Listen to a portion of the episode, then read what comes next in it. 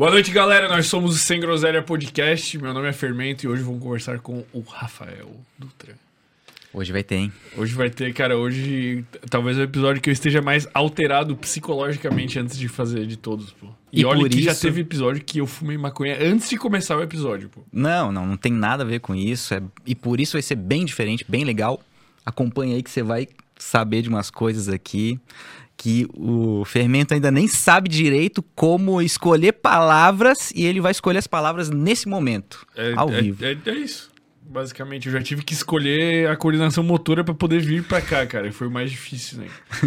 pra quem não sabe, pô, já vou. É isso, né? Tem, tem, tem que falar dos cupons e tal, pô. A gente tem que falar dos cupons. A gente fala no meio, pô. A gente fala no meio. Mas É. tá rolando um cupom. Cara, eu e o, o Rafa me fez um convite antes de eu, de eu vir pra cá. Pra, pra gente fazer uma, um negócio diferente. Ele mandou pra mim um convite diferente. Falou, cara, vamos, vamos passar por uma, Experiência. uma experiência né, que vai ampliar a nossa capacidade cognitiva, vai expandir a nossa consciência para que a gente faça um episódio diferente. Galáctico. E eu, e eu tava esperando uma coisa muito diferente do que eu que era. Sim. Até eu chegar lá.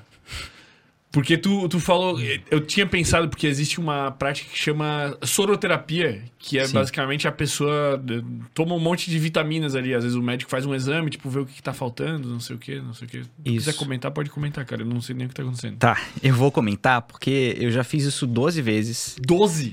12. Meu Deus. Cada vez que eu faço é uma percepção de mundo muito mais ampliada e me dá capacidade de, de trazer, fazer um upload aqui e eu consigo ter habilidades inconscientes que eu nem sei de onde que vem e simplesmente executo de uma forma magistral. Então, Meu Deus. não, é incrível. Vocês vão saber um pouquinho mais. A gente vai falar um pouquinho sobre isso agora, porque ele realmente acabou de sair, tá? É, eu, eu literalmente, daí, daí a gente fez, só que daí tinha um horário mais cedo, mas acabou atrasando, aconteceu alguma coisa lá. E o que acontece, pra quem não tá entendendo nada, é que eu acabei de vir da sessão disso que chama Vogue Angel. Vogue Angels, a terapia Vogue Angels. Angels. Então, cara, é uma. Assim, ele vai falar um pouquinho mais, ele tá sem condição por enquanto. Sim. Vai voltar pro corpo aos pouquinhos. Cara do céu. Mas assim, como eu já tô mais acostumado, eu já fiz. Eu fiz antes, eu fiz antes dele, então eu tô um pouquinho mais aqui E com. tu já fez várias vezes, tu já tá meio acostumado com esse vai e volta, assim. É, tô, tô, cara. Mas basicamente é o seguinte, é assim, a forma como vem é um soro, mas o que tem dentro é completamente diferente do que esses que a galera tá acostumado aí, tá? O doutor, ele é genial, é o André. Então, ele conseguiu criar uma fórmula, que essa fórmula tem várias vitaminas e aminoácidos juntos, e essa fórmula, ele com- junto com a atmosfera, você sentiu que é uma atmosfera toda Meu diferente, Deus, mano, a música, pô. frequência de som bombando Não, assim. O problema é a música, pô. O problema É. não é nem o que Isso. vai ali, eu acho que o problema é Aí é que tá, aí é que tá. É um cálculo intrincado, assim, que ele conseguiu refinar com o tempo, né? Fazem quatro anos que ele começou, há dois anos tá mais nesse molde que você conheceu hoje, tá? Então ele conseguiu refinar de uma maneira que ele conseguiu unir vitaminas e coisas várias ju- juntas unidas, junto com aquelas frequências de som e aquele ambiente, aquela atmosfera que te induz a um negócio que não tem como explicar. É que, que- cósmico, transcendental, é bizarro, mano. Bizarro, cara. Tava Eu, comentando. eu, eu fui perceber que, tipo, porque da minha cabeça ia ser isso, tipo, a gente vai lá meter um soro, tomar umas vitaminas, então a gente vai vir, tipo, pô, mais disposto, o cara joga uma cafeína, sei lá, adrenalina, joga qualquer coisa no teu sangue, tu vem mais uma vitamina C. Essa foi a expectativa. Cara, a hora que eu cheguei lá, eu olhei o portão do lugar, eu pensei, velho, acho que vai ser uma experiência mais espiritual.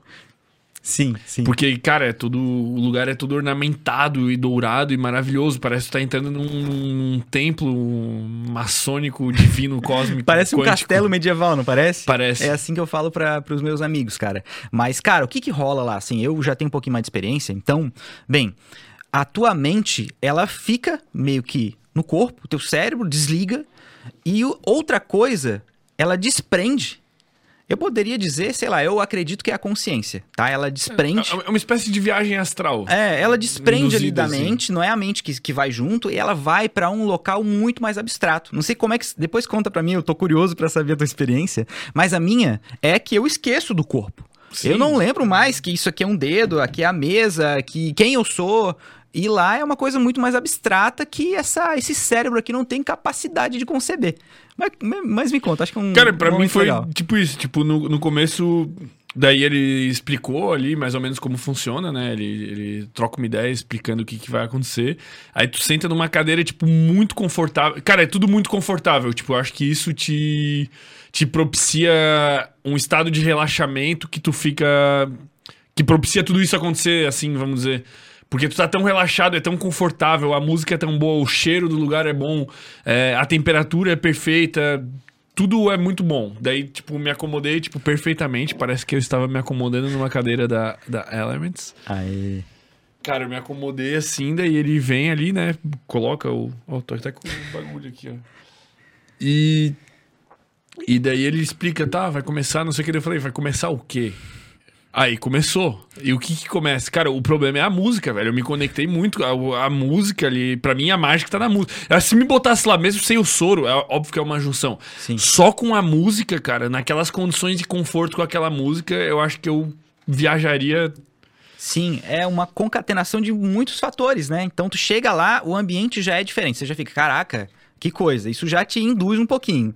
Aí vai lá, você vê lá, entra dentro, parece um castelo. Isso já mais 50 centavos de, de indução. O cheiro, é, é tudo, é, cara, é tudo, tudo calculado, pensado, tudo, tudo calculado. calculado. E você entra lá, você conversa com ele, você percebe que ele é um cara genial, assim. Não sei se você Sim, não tive essa percepção. A gente, que a gente fez tudo meio com um É, pouco de pressa, a experiência foi pô. acelerada, A né? experiência foi acelerada. É, mas é um cara genial, assim, ele faz outros tratamentos, depois eu vou comentar assim, não vou comentar agora, ele faz tratamento, vou comentar depois, aliás, é uma coisa muito complexa Desconexa. comentar, é desconexa, vai sair do assunto aqui que tá muito divertido. Cara, e aí, mano, sei lá, velho. Daí eu pensei, cara, tá, o que vai. Eu já tive uma experiência de, de viagem astral, assim, que aconteceu. Tipo, eu, eu meditava muito antigamente. Quando eu tinha uns 17 anos, eu era da Gnosis. Eu não sei se tu, tu, tu é da Fui Gnosis. sete anos da gnose. Sete anos, é. Eu fiz uns três anos de Gnosis. Então, Caraca, Quem que era o teu. era Gnose Brasil. Gnosis Brasil. O, o meu era, eu não sei qual que era o grupo, assim. Eu ia, tipo, com a minha mãe, eu tinha uns 17 anos, mas era mais regional, era daqui de Floripa, né? Uhum. E daí era. Joel era o nome do. Ah, legal é que tem, tem Tem vários, vários assim, tem show, tem líderes vários. regionais, assim. mas a dizer doutrina é assim. A doutrina é do, do- mestre Samael lá e Isso, tal. isso, legal. Então eu, eu meditava muito, né? Então eu tinha. Caralho, o podcast tá invertido. Mas a gente vai conversar muito tempo, então foda-se, velho. Eu quero saber da tua experiência. Então foi- eu, eu tinha, eu já tinha um estado de consciência, assim, vamos dizer, tipo, dessa capacidade de meditar e tal, mas nunca tinha conseguido sair em astral, até que um dia eu saí aleatoriamente, tipo, fui dormir, tipo, uns meses atrás e saí, tive uma experiência. Cara, e foi muito parecido com isso, velho. Tipo, Sim, eu, eu, não, eu não me senti, tipo, fisicamente lá, tanto quanto em uma viagem astral, mas, tipo, mentalmente eu não tinha mais corpo, né? Tipo, eu só tava lá, assim, Sim. tipo, não era um. Aí fui pra um milhão de lugares diferentes, cara. Parecia que pegou, tipo, todos os documentários de galáxia, cosmos, animais, sociedade, meus amigos, tudo, jogou dentro de um calendoscópio, virou pro sol e ficou botando uma máquina de lavar. Caraca, eu nunca vi alguém relatar dessa forma aí. Interessante, hein? Que É, foi mais ou menos isso, cara. Daí eu, eu- eu não- é que não deu tempo de eu processar, tá ligado? Eu não consigo nem lembrar tudo que eu vi, sabe? De Aham. tão louco que foi, assim, Sim, tipo, de sim. formas. Como é, que É. é pra ti? Como é que foi pra ti hoje? Cara, hoje foi, foi sensacional, velho. Quando que não é? Sempre é. A primeira vez, olha que loucura que aconteceu comigo, tá? Eu sempre tive esse tipo, esse tipo de experiência aí e recentemente eu comecei a ir na ayahuasca. Então eu tô tendo esse tipo de experiência diferente. É algo que tu, tu tem buscado esse Tenho caminho buscado. espiritual. É, é, há 10 anos eu já busco isso, né? Tá. Então eu, sempre tento polir o, o meu ser, eu tento sempre me observar, é, saber sobre o meu ego, controlar ele. Eu tô nessa busca já fazem 10 anos na Gnosis, passei 7 anos na Gnosis, e eu recentemente descobri um cara, aliás, um cara me descobriu. A gente foi dar uma palestra no mesmo lugar, que é o Rafa Borne, inclusive, abraço, Rafa Borne, você é o cara. E esse cara, a gente deu palestra junto, ele começou a trocar ideia comigo e tal, cara. Vamos comigo no lugar.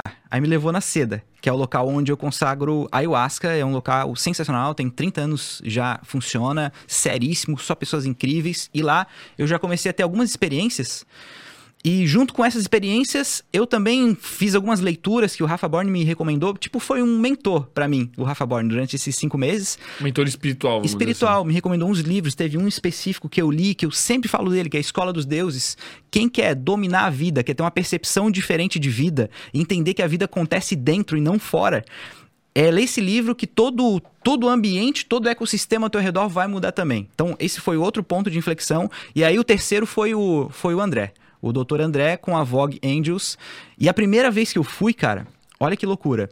Eu, eu tava numa fase bem difícil antes de encontrar com o Rafa Borne, tava tendo umas crises de ansiedade, trabalhando demais, tava num momento meio dark assim. Então, tava viciadaço em nicotina, tava, tava meio ruim. E aí, essas crises de ansiedade era bolada, cara. Eu, eu ia pro hospital achando que ia morrer. Caralho, eu já fui umas 5, 6 vezes pro pronto-socorro assim, cara, dessa vez eu vou morrer. Mas tive uma vida boa. Sendo que, propósito. teoricamente, tu teria uma vida, tipo. Boa, perfeita, assim. Vamos é. dizer, tipo, tem grana, tem saúde. Sim tu tava, tipo, afundado dentro da tua própria cabeça. Sim, cara. Assim. Depois a gente vai entrar mais nesse assunto, mas não tem a ver com grana, velho. Grana, realização profissional, não é isso que te deixa. Não é isso que preenche aquele vazio, que tira aquele aperto do peito que você fica. Não é essa parada, cara. Isso é uma corrida que depois a gente vai conversar um pouquinho mais, porque eu gosto muito de falar sobre integridade, impecabilidade, e é essas paradas que eu uso lá na Elements, junto com a galera. Então depois a gente vai entrar um pouquinho mais nesse assunto. Mas aí eu tava tendo esse momento de inflexão na minha vida que eu mudei radicalmente, cara cara. Assim, eu, eu sou outra pessoa. De cinco meses para cá, eu tô numa crescente, num ponto de inflexão brutalmente exponencial. Mas naquele momento, na primeira vez que eu fui lá no Dr. André, eu ainda tinha as síndromes de pânico, tava, já tinha tomado ayahuasca a primeira vez, estava lendo livro, estava naquele ponto de recuperação, mas eu ainda tinha um pouco de medo de chegar à noite e ficar bolado e, e pânico e... A primeira vez que eu fui, cara, como você vivenciou hoje, a, parece que a consciência vai saindo do corpo e você não lembra mais que tem corpo. E fiquei lá divagando e tendo percepções, insights, vendo que a vida é gigante. E você percebe quando tá lá que não é uma alucinação. Porque eh, você vai explicar para alguma pessoa que não está acostumada, uma pessoa mais cética, ela fala: não, mas isso você tem várias referências mentais e você tá meio que brincando dentro das suas referências, é uma alucinação. Teu cérebro está fazendo isso contigo, é algo mental. Mas conforme você vai avançando nesse tipo de coisa, você percebe que não tem como ser algo, algo que você já vivenciou. É algo novo, algo que você não, não, não tem referência nenhuma. É, é, tipo, é, é tão bizarro de. É uma, é uma construção, pô, ainda bem que tava sem. Mas tem que botar também, né? Porra, deixa o convidado aqui sem água. É, é uma coisa tão. Mano, o que eu vivi, tipo, é uma coisa tão louca que não parece ser quase que uma construção mental, né? Eu entendo o que tu quer dizer. Tipo, é. É tão surreal que, tipo, não tem como imaginar, vamos dizer assim. Tu só sabe que é real do mesmo jeito que se eu botar aqui, ó. Eu sei que vai fazer barulho porque isso aqui é duro. Eu sei que é real. Eu sei que isso existe. Da mesma forma que você também sabe que aquilo existe. E que você tá em outro lugar que não dentro da sua mente. Né? Então, cara, quando eu. Aí tive lá várias perspectivas, assim, insights para empresa, muito empresário de alta performance, atleta de alta performance, vai tudo lá, tá? Vai tudo lá porque, cara, você volta de lá, você não cabe mais dentro da caixinha de onde você saiu. Sabe, você expande de um jeito que é impossível você retroceder, você não consegue mais desver. Aí quando eu tava voltando pro corpo, enfim, tava voltando pro corpo, porque eu achei num dado momento que eu não ia voltar mais. Não sei se você teve esse medo aí. Irmão, eu pensei assim, cara, será que eu tô em coma, irmão? Será que eu me acidentei e eu tô em coma? E faz meses que eu tô, que eu tô morto, pô. Cara, eu pensei isso, pô. A primeira vez é sempre assim, irmão. É, é, cara, o que que esse cara fez comigo? Será que ele tá roubando meus órgãos? O que, mas o que, que ele espera de mim? Exato, Por que, que ele tá fazendo isso? Eu pensei, eu já tava ali, alguma Irmão, coisa tava conversando. não tem noção de quanto tempo passou, nego. Eu só pensava assim, cara, será que já passaram meses? Será que eu não acordei mais, nego? Sei bem. Juro, pô, mas daí depois eu, eu, Esse pensamento vinha e daí eu pensava, cara, foda-se, velho, vou aproveitar a viagem, tá ligado? É, é bom. Ou é. eu ficava, tipo, pensando, cara, eu quero, quero resolver tal coisa, quero resolver tal coisa. Daí eu pensava, Cara, na real não, tem que aproveitar a viagem. Vou para onde me levar, Sim, tá é porque tu estava apressado para vir para cá. Imagina o nível de, né, Isso. né? Tua Mas eu tava... consegui. Conseguiu se libertar. É, eu acho que, acho que até foi demais até. Acho que podia ter sido menos, estaria melhor. Cara, mas desse jeito aí, eu também achei que ele tinha ali me aprisionado. De alguma forma eu já tava pensando, caraca, pô, tive uma vida boa, tá bom também. Ah, tudo bem. Então já Se tava conformado, me conformei. Me conformei. É. Me conformei com a morte. Sim, cara. Mas eu percebi que o meu dedinho mexeu. Falei assim, ó, opa, e aquilo é um dedo, eu lembro que é um dedo. Mexeu o dedo. Eu, vai, um dedo é assim. O pé também mexeu. Caraca, respiração. Entendi. Lembrei. Aí foi quando eu comecei a voltar pro corpo. Existe um corpo. Primeiro que alívio, né? Caraca, eu me chamo Rafael. Existe um corpo. A, a forma como as coisas se, orga se organizam é assim. E eu acho que eu vou voltar. Quando eu, eu comecei a voltar, o meu corpo começou a tremer, a respiração ficou a mesma de, de quando tá tendo uma crise, assim, uma respiração que você não consegue controlar, sabe? Tipo, você não consegue controlar, você É, começa a eu- trepidar. Eu, hoje eu chorei, velho. Eu acordei, eu tava pura lágrima aqui do lado, era só lágrima escorrendo, mano.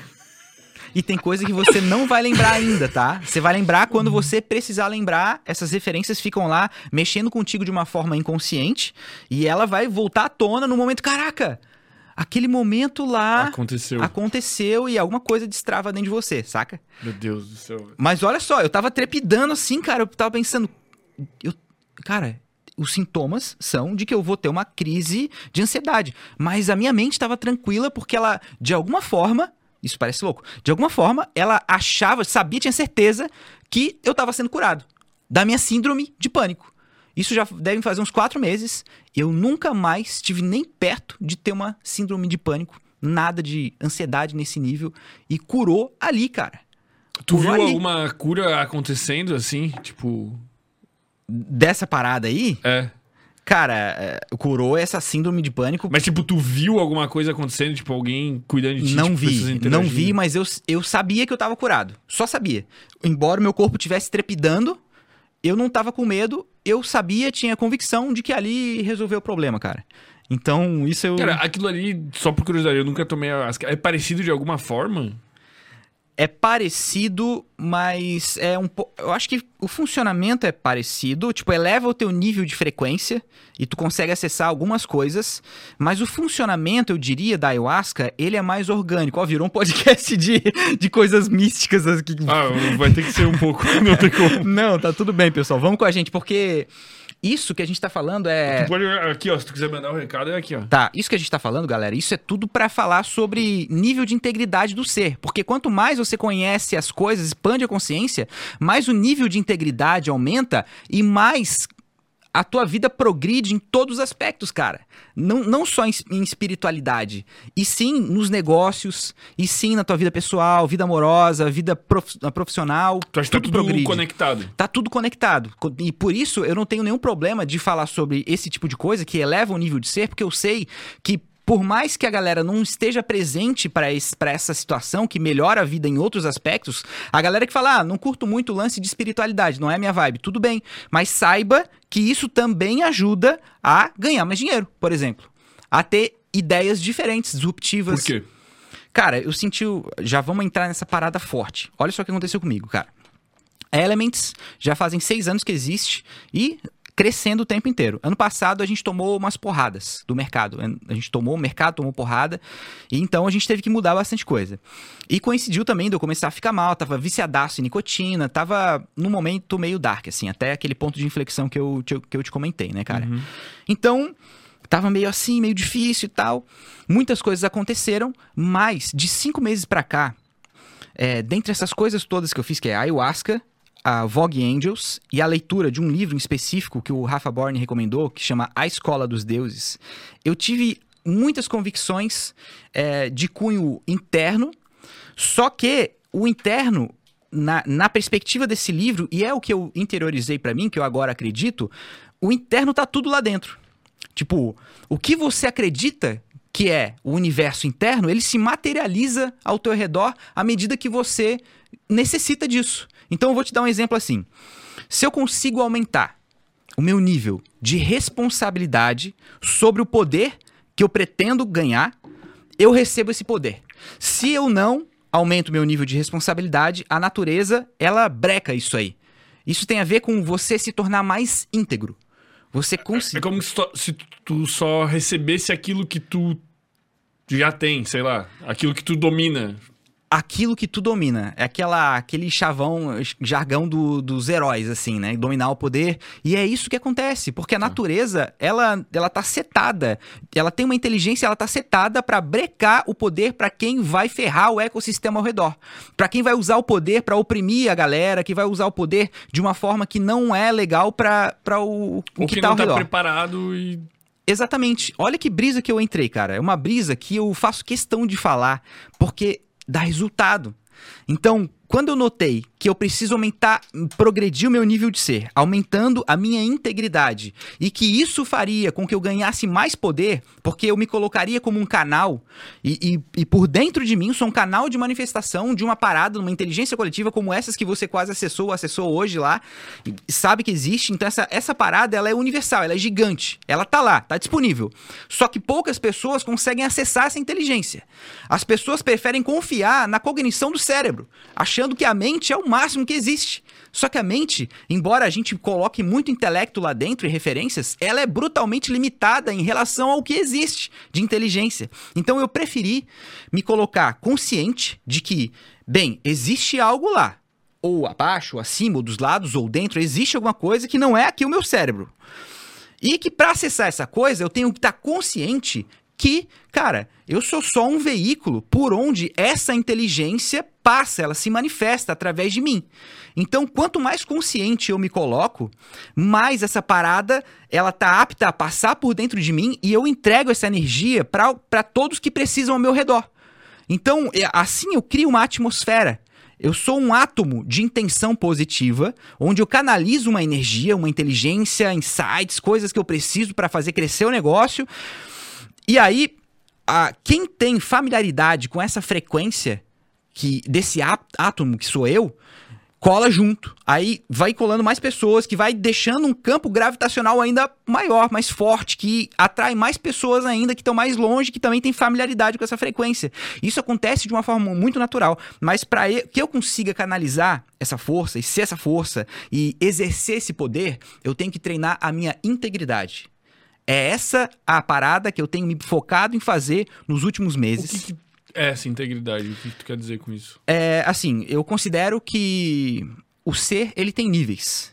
Porque tem coisas, por exemplo, que a gente faz errado que a gente nem, nem sequer sabe que está fazendo errado e não bate na consciência. Você simplesmente faz automaticamente porque sempre fez, porque as pessoas ao redor sempre fizeram, e você não nota que aquilo é alguma coisa que potencialmente poderia ser errado e que de alguma forma dana outra pessoa. Então, quando você. É tipo uma escadinha. Então, quando você se preocupa, você coloca a intenção de progredir com isso, se tornar mais íntegro, agir de uma forma mais impecável, você começa a perceber que existem coisas que você precisa aprimorar. E aí você começa a perceber quais que são as suas ações automáticas. Você começa a perceber quando que é o ego reagindo a um gatilho externo. Alguma pessoa que te deu um olhar que te provocou algum mal-estar, alguma pessoa que te falou alguma coisa meio atravessada, uma tonalidade de voz que basicamente é um gatilho que toca em você, que só, pum, vem uma reação automática sua, automática, que você nem pensou com a consciência. Simplesmente foi.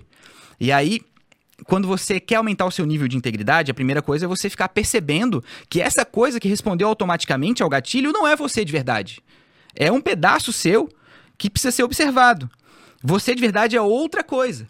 Então, quando você está presente para isso, você recebe o gatilho, alguém vai lá e te dá uma porrada de alguma forma, tá? Insinua alguma coisa, te acusa de alguma coisa. Ao invés de você dar uma porrada equivalente, proporcional maior nessa pessoa para responder, você simplesmente assimila isso não tem ação nenhuma e se pergunta: como que eu quero reagir a isso? Deixa eu ser racional aqui. Será que eu quero ser dar um coice de volta? Ou será que não tenho infinitas outras opções de responder melhor essa pessoa, inclusive responder com amor, talvez? Aí quando você treina essa parada, você percebe que tem várias ações que você não achava que era errada, que você passa a perceber, pô, eu não sou tão bonzinho assim não, hein? Eu furo a fila que eu tô falando de coisas banais, mas são milhares de coisinhas que a gente faz não percebe, desde coisas pequenas até coisas graves, que a gente se convence, a gente cria uma narrativa, nossa mente cria uma narrativa pra gente fazer coisa errada e não se sentir culpado. A gente cria, tipo, falácias lógicas que justificam o nosso comportamento. A gente faz isso o tempo todo com tudo, pô. Eu tô fazendo terapia, né? Então, tipo, tu troca uma ideia, né? Aí tu, tu nunca, mesmo tu estando fazendo algo errado, tem uma argumentação lógica que justifica aquele teu erro, entendeu? Tipo, tu não consegue olhar e falar, cara, não, eu tô errado, eu não posso mais fazer isso. Tu não, mas aquele dia, aquela hora eu podia porque não sei o que, não sei o que, não sei o que. Eu acho que. Tu acha que a integridade que tu tá falando tem a ver com isso? Tem, cara, tem. Porque o que eu preciso? Eu, eu preciso diminuir essas, essas ações automáticas, impulsivas. E preciso aumentar a minha capacidade de escolher a forma como eu vou reagir. Então, se alguém me dá uma porrada, se eu só reagir, cara, de certa forma eu tô sendo manipulado. Né? Eu simplesmente tô sendo manipulado. Tu, tu tá sendo meio que. é, Tu não tá tendo liberdade de escolha, tu só tá reagindo a um, a um evento do ambiente que aconteceu. Isso, e por isso eu vi até um episódio que teve um cara que falou sobre livre-arbítrio, não existe aqui. Eu achei super legal, porque é isso. Porque você fica respondendo a um gatilho. Mas, se você recebe esse gatilho, você percebe que é simplesmente reagir, e você pensa, não, peraí, eu vou escolher não reagir, embora seja gostosinho reagir. O, in- é o in- o intuitivo é reagir, né? É, eu não vou reagir, vou escolher uma forma melhor de eu responder a essa situação, seja sendo racional, seja sendo direto, seja sendo amoroso, enfim, eu, eu ter essa o- o- liberdade de escolha que é importante. Então, quando você percebe isso, você começa a escolher agir de uma forma diferente. Se você age de uma forma diferente uma vez, poxa, já cria ali uma jurisprudência. Aí, se aparece uma próxima situação assim, e você quase reage do, do jeito errado, mas você de novo para e pensa: como é que eu vou reagir? Já tendo aquela jurisprudência, você reage bem de novo, já é uma segunda que fortalece. Então, aí você acaba, nessa circunstância, cada vez mais criando uma resposta automática um pouco mais coerente com o que é racional. E aí você eleva o seu nível de ser. E aí, quando você elevar um pouquinho o seu nível de ser, você vai ter uma perspectiva um pouco mais ampla, um pouco mais do alto, e você vai passar a perceber coisas que você nem sequer sonhava a perceber que você fazia errado e que agora você nota. Qual, qual foi o gatilho externo mais desafiador que aconteceu pra ti, tipo, nos últimos meses? Tipo, sei lá, alguém bater no teu carro e te xingar. Cara, é que assim, conforme você vai treinando isso, vai ficando sutil. E você se cobra de uma forma mais sutil. Atualmente, pra me tirar do eixo, precisa ser uma coisa mais agressiva. Assim, pra eu realmente ter a ação. Eu posso, às vezes, reagir no pensamento, quase fazer alguma ação, mas eu, pum, breco ali e pelo menos reagir no pensamento, mas não na ação. Aí meu próximo passo é não reagir nem no pensamento. Mas, mas me dá um exemplo. Vou te dar um exemplo. Olha só como fica sutil essa parada. Olha só. É, tava, eu faço academia meio-dia. Então, eu faço academia meio-dia, minha vida às vezes é corrida tal. Eu tinha uma reunião depois da academia, eu, eu faço academia, almoço e, e vou pra empresa. Tinha uma reunião e eu, eu tava setado pra fazer um treino rápido, tomar banho rápido, almoçar rápido e, e ter a minha reunião. Treinei rápido. Quando eu tava chegando no banheiro, o banheiro tava aberto e tinha uma senhora limpando. Aí eu tava eufórico, assim, querendo tomar Com banho pressa. rápido, com pressa e tal. Eu tava prestes, prestes a ter uma reação ali. Tipo. Aí ela, pra ajudar, ela olhou pra mim e ela reagiu, tipo, muito grossamente comigo. Tipo, eu falei, oi, posso entrar assim, querendo dizer que tava apressado, né? E ela reagiu, tá vendo que eu tô, tomando, que eu tô ó, limpando aqui? Tipo, com uma voz agressiva, grossa mesmo. Tipo, ficou brava comigo, Sim. sabe? Tipo. E aí eu reagi assim, eu tô vendo, mas eu tô apressado, tipo, assim, se se fosse perguntar pra outra pessoa que não tá nessa busca, ia achar, pô, tu respondeu natural, vamos dizer assim. normal. Só que eu sei que eu tava com raiva dela dentro de mim. Eu falei de uma forma meio agressiva, eu tô meio apressado. Não é, não é mais o meu natural. O meu natural é, se eu falo assim com uma pessoa, cara, eu fico depois, lógico, eu não vou ficar me culpando, porque isso não é muito bom psicologicamente, mas eu faço, um- eu faço uma... Uma reflexão, é uma pra reflexão. melhorar tuas atitudes. Exato, é, assim. final do dia eu sempre, o que que eu, que que eu posso melhorar hoje? Essa é uma das coisas que eu lembro e que na hora já fiquei com aquilo no coração, tomei banho, ela saiu, tal, tomei banho, pensando naquilo, ela tava na recepção, eu falei, pô, foi rapidinho, né? Tipo, tentei dar um amor pra ela, porque eu senti que ali eu reagi. E, é- e vai ficando sutil, sabe? Então, é, aí é que tá. Cada vez. Isso é são exemplos bobos, mas isso se aplica a qualquer coisa, a negócios também. Por exemplo, olha só. Elements. A Elements, ela tá se tornando uma empresa impecável. O nosso, o, no, o que eu proponho para o universo é impecabilidade, é se tornar cada vez mais íntegro. Então eu tô sendo a fonte disso e eu tô aos poucos implementando essa cultura de impecabilidade, integridade. Mas o que, que isso tem a ver com os negócios? Vou dar um exemplo. Na hora que o design de produto, ele vai desenvolver uma cadeira dessa aqui. Ele vai ter várias escolhas. Ele pode escolher uma telinha dessa mais chulé, uma telinha média, uma telinha boa, ou uma molinha ali embaixo que ninguém vai notar. Ou um pezinho, pecinhas que ninguém vai notar e que na nossa margem de contribuição faz uma diferença brutal. se a gente dá uns migué assim, colocar uma coisa chulé. Só que se esse design de produto sabe que a gente precisa ser impecável com os nossos clientes, isso passa nem ser uma opção para ele mais. Ele sabe que a gente precisa integrar, entregar algo justo. Algo que a gente gostaria de comprar. Porque afinal de contas, a pessoa tá trocando a energia dela, do dinheiro que ela trampou, que ela se estressou, ela tá fazendo sacrifício daquela parada para comprar um negócio que tá saindo de nós. Então, esse é um exemplo. Por exemplo, o cara, a pessoa que tá lá no saque, aconteceu alguma merda com a cadeira. Pode falar palavrão aqui? Pode, Tá. pode. Aconteceu uma merda com a cadeira. Acho que merda nem é palavrão, né? É merda, nem, Tá, nem vou conta. falar Tudo uns bem. piores depois. Aconteceu alguma coisa com a cadeira, né? O cliente tá puto com a gente, pá, e fritando o atendente. O atendente sabe que ele não pode dar um migué, não pode mentir. Não pode nem pensar nessa possibilidade de mentir. Ele tem que falar real na tora, mesmo que seja doloroso.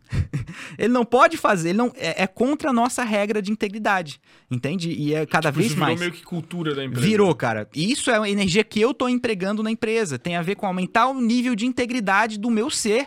E aí vai ser do ser da empresa, que eu considero agora um corpo também. Considero uma extensão de mim. Como, como que tu passa essa, essa, essa mentalidade pros teus funcionários? Tá, Tipo, nesse primeiro momento, eu não, ainda não tô conseguindo che- ser- chegar e ser o cara palestrante no meio da empresa, falar a cultura da empresa. Tipo, eu ainda não tô sendo esse cara. mas eles pelo menos observam tuas Sim, atitudes sim. e já. Sim, sim, com certeza. Então, o que, que eu foco em fazer? Exemplos. Então, eu foco, por exemplo, em momentos que antes eu reagia, porque a rotina empresarial, quando você atua no alto nível, você está concorrendo com gente grande, é cabulosa, mano. Não é fácil. Então, em momentos que a rotina tá apertada e que muito possivelmente o meu ego ia rah, reagir de alguma forma, eu simplesmente não tô mais, mais reagindo. E outras ocasiões também, tipo, sendo cada vez mais íntegro com as pessoas. E as pessoas notam, ainda que eu não falasse nada, ainda que elas nem me vissem, só pela frequência, só pelo que eu emano, as- a forma como eu, eu tô ali vibrando, isso já influencia os as pessoas ao redor. Então, hoje nós temos na empresa pessoas que já foram, por exemplo, na ayahuasca, que usa esse colarzinho aqui, já pra mala.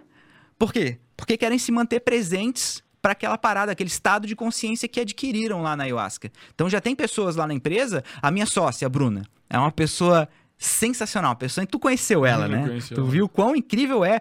Bruna, Bruna, Bruna, você é você é maravilhosa, maravilhosa. Essa mulher é incrível, tá? E ela não era ligada com essas paradas de espiritualidade. Mas ela, de alguma maneira, percebeu a mudança em mim e ela, "Bom, deixa eu ver isso aí. Foi comigo lá na, lá na seda. Na seda, cara, abriu os olhos dela para várias coisas e notou a vida que existe e tal. Continuou indo. E uma progressão, assim, cada vez mais. Começou a fazer também a Vogue Angels, do André. Começou a leitura do livro. Cara, ela tá vibrando numa energia completamente diferente e não foi preciso nem eu convidar ela pra ir na seda. Não foi preciso, eu acho que até cheguei a convidar, mas não, não foi por isso que ela foi. Ela foi porque ela sentiu alguma coisa. Ela notou que quando ela conversa comigo é diferente. O que eu represento é diferente. Então, às vezes, não é nem de você falar ou agir. É só o que você tá emanando ali, a galera, a galera entende. Então aí tem algumas pessoas da empresa já indo, outros querendo ir, e a empresa, cara, mano, é quando você vai pra essa corrente de entender que você vai ganhar mais poder, se você for íntegro o suficiente a ponto de se responsabilizar por aquele poder, o poder jorra. Se você precisa de dinheiro, pum, aparece dinheiro, o banco libera dinheiro, taxa barata. Tipo, tu entra no meio num flow, Cara, assim, tudo fica. entra no flow. A- eu tô notando, cara, que a minha única responsabilidade como CEO da Elements agora é me tornar cada vez mais íntegro para eu ser uma fonte forte para essa energia vir cada vez mais abundante e eu distribuir essa energia para para todo mundo ao meu redor.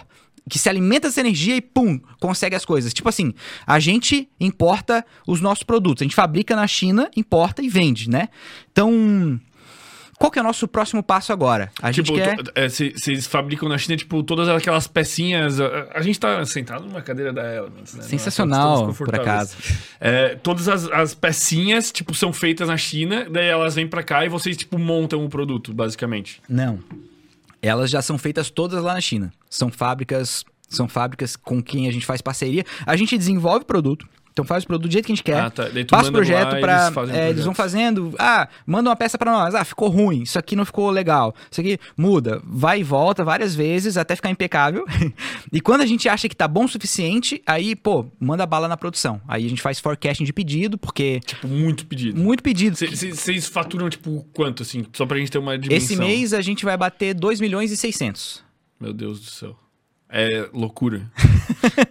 Ó, olha só que loucura, tá? A gente tá falando de espiritualidade, pô, nada a ver com dinheiro. Não, dinheiro é só uma energia, dinheiro faz parte, matéria é bom, ganhem dinheiro, tá? O nosso, a nossa meta é chegar no valuation de 1 bilhão em 2030. Nosso valuation atual é 50 milhões.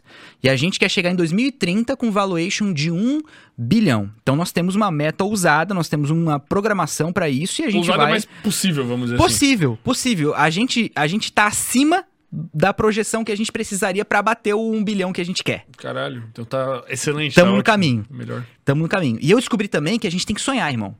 Porque assim, ó, ah, você precisa vislumbrar exatamente o que você quer e sonhar e pensar grande. Cara, conta um pouco da, da história da Element. Tipo, como é que surgiu, por que do nome, tipo, qual era o cenário, o que, que tu fazia antes, assim, só pra eu entender o contexto. Porque, cara, tu sair, vamos dizer, do, do zero, né? Não sei o que tu fazia antes, e tu ter uma empresa que vale 50 milhões, é. Porra, é, é insano. Eu acho insano, mano. Eu acho. É muito louco, não é louco? Cara, não acha louco? Então, só é louco porque a gente acha difícil, cara. Aí é que tá, irmão. Se a gente acha- fácil, muda alguma coisa dentro, seta uma chavinha, que as coisas passam a acontecer mais facilmente. Parece papo de coaching. Parece papo Sim. de coaching. Mas funciona, mano. É tipo. Por que estás triste? Ah, só- não, esteja mais triste, só, só fique feliz, tá ligado? É, cara. So- sorria, sorria. Exatamente, irmão. Então, bem, a gente, eu sempre tive pensamentos grandes porque eu sempre acreditei que sonhar pequeno, sonhar, sonhar grande dá o mesmo trampo. E, cara, tem que ser audacioso, porque o que me impede de sonhar com valuation de um bilhão? Por que, que eu não sonho com valuation de um bilhão e sonho com valuation de 100 milhões? Cara, é só eu setar um número na minha cabeça. É só um zero a mais. De 100 milhões pra um bilhão é um zero. São três zeros Não, a mais. são- é. Então, cara, o que são três zeros a mais? É só um número. Mas, mas como que. O que que era o teu zero? Tipo, da onde tu veio? O que que tu. Como é que foi a construção? Maneiro, vou contar rapidão a minha história aqui, é cabulosa, tá? Sempre fui bem louco, tá? Com 17 anos, eu convenci o meu pai a arrendar um táxi. Convenci ele que era uma puta ideia. Tendência de mercado, pegar um empréstimo na fundação da Celeste, que ele trabalhava, eu sou o manezinho da ilha. Você também é daqui, né? Não, eu Não? tô aqui faz muito tempo só. Eu Ah, tô aqui tá. faz 23 anos. Ah, pô, mas então praticamente. Já sou né? daqui quase. Você tem 24 atualmente? Não, eu tenho 27, pô. Eu tô velho, pô. Tá, mas meu Hoje pai... eu vivi milênios, né? Não sei mais nem minha idade, pô. Você tinha 27, agora mais Eu uns tinha 27, 18 mas- mil. Isso, é por aí, pô, o que eu vivi hoje. Mas eu sou daqui. Daí tu arrendou um táxi. É, eu convenci meu pai, e outra coisa, um- só uma, um- uma vírgula aqui, o meu pai sempre me estimulou. Tudo que eu quis fazer, ele encarava, isso foi, foi importante pra mim, tá? Então estimulem seus filhos, aluguem, façam empréstimos pros seus filhos alugarem táxis, hoje em dia tá top, hein? Mas ele acreditou em mim, sempre acreditou em mim, e aí por isso eu tive sempre uma- um, um bloqueio a menos pra ter que lidar. E aí eu arrendei um táxi. Com essa grana que ele pegou na fundação lá da Celeste, que ele trampava, arrendamos um táxi, colocava uns velhinhos pra trabalhar, não tinha carteira, obviamente. Os velhinhos trabalhavam no, no táxi. Até que um dado momento, um velhinho capotou um desses táxis. Puta merda. Ah, cara, eu, eu tinha, nem tinha 18 anos ainda. Aí veio a Polícia Federal, eu morava no apartamento lá na ponta, na ponta de baixo aqui. Polícia Federal, às três da manhã, me acordando, e eu, caraca, Polícia Federal, o que aconteceu? Eu desci lá, o, o velhinho todo ensanguentado, todo fudido, e o cara da Polícia Federal falou, ó, esse cara, ele foi lá pegar umas prostitutas lá, e tava bêbado, voltou e capotou porque tava bêbado, Caralho, velho. Fez tudo errado, fez tudo errado. O policial falou na tora, assim, pra mim, eu 17 anos, né? Daí o carro ficou capotado no meio da BR lá. Tipo, deu PT no carro, saca? E aí eu tive ainda que pegar esse velhinho, pegar o carro do meu pai emprestado, sem carteira. Desculpem aí, autoridades. já faz tempo, já Já caducou, já. caducou, desculpa aí, não faço mais, agora é integridade, tá? Então não vai mais acontecer. E aí levei esse velhinho no hospital regional e eu me lembro, cara, de ficar sentado assim numa muretinha, pensando, acabou a minha vida. Cara, eu peguei um empréstimo e eu mal comecei a pagar, e é caro pra caramba. Vou ter que ficar pagando pra sempre, não tenho mais o táxi, o velhinho aí nem sei como é que tá, se vai Nem sobreviver. sei se tem velhinho. É, se vai sobreviver, eu pensei, fudeu, mano. Nunca mais vou resolver essas paradas aí. Aí eu aprendi, caraca, esses, problem esses problemas que a gente vive, por mais que hoje pareçam grandes, eles são quase nada em relação a quem a gente vai ser no futuro. Então, eu não considero mais nada problema, cara. Então, beleza, passou isso aí e tal, aí, bem, decidi ir pra Portugal.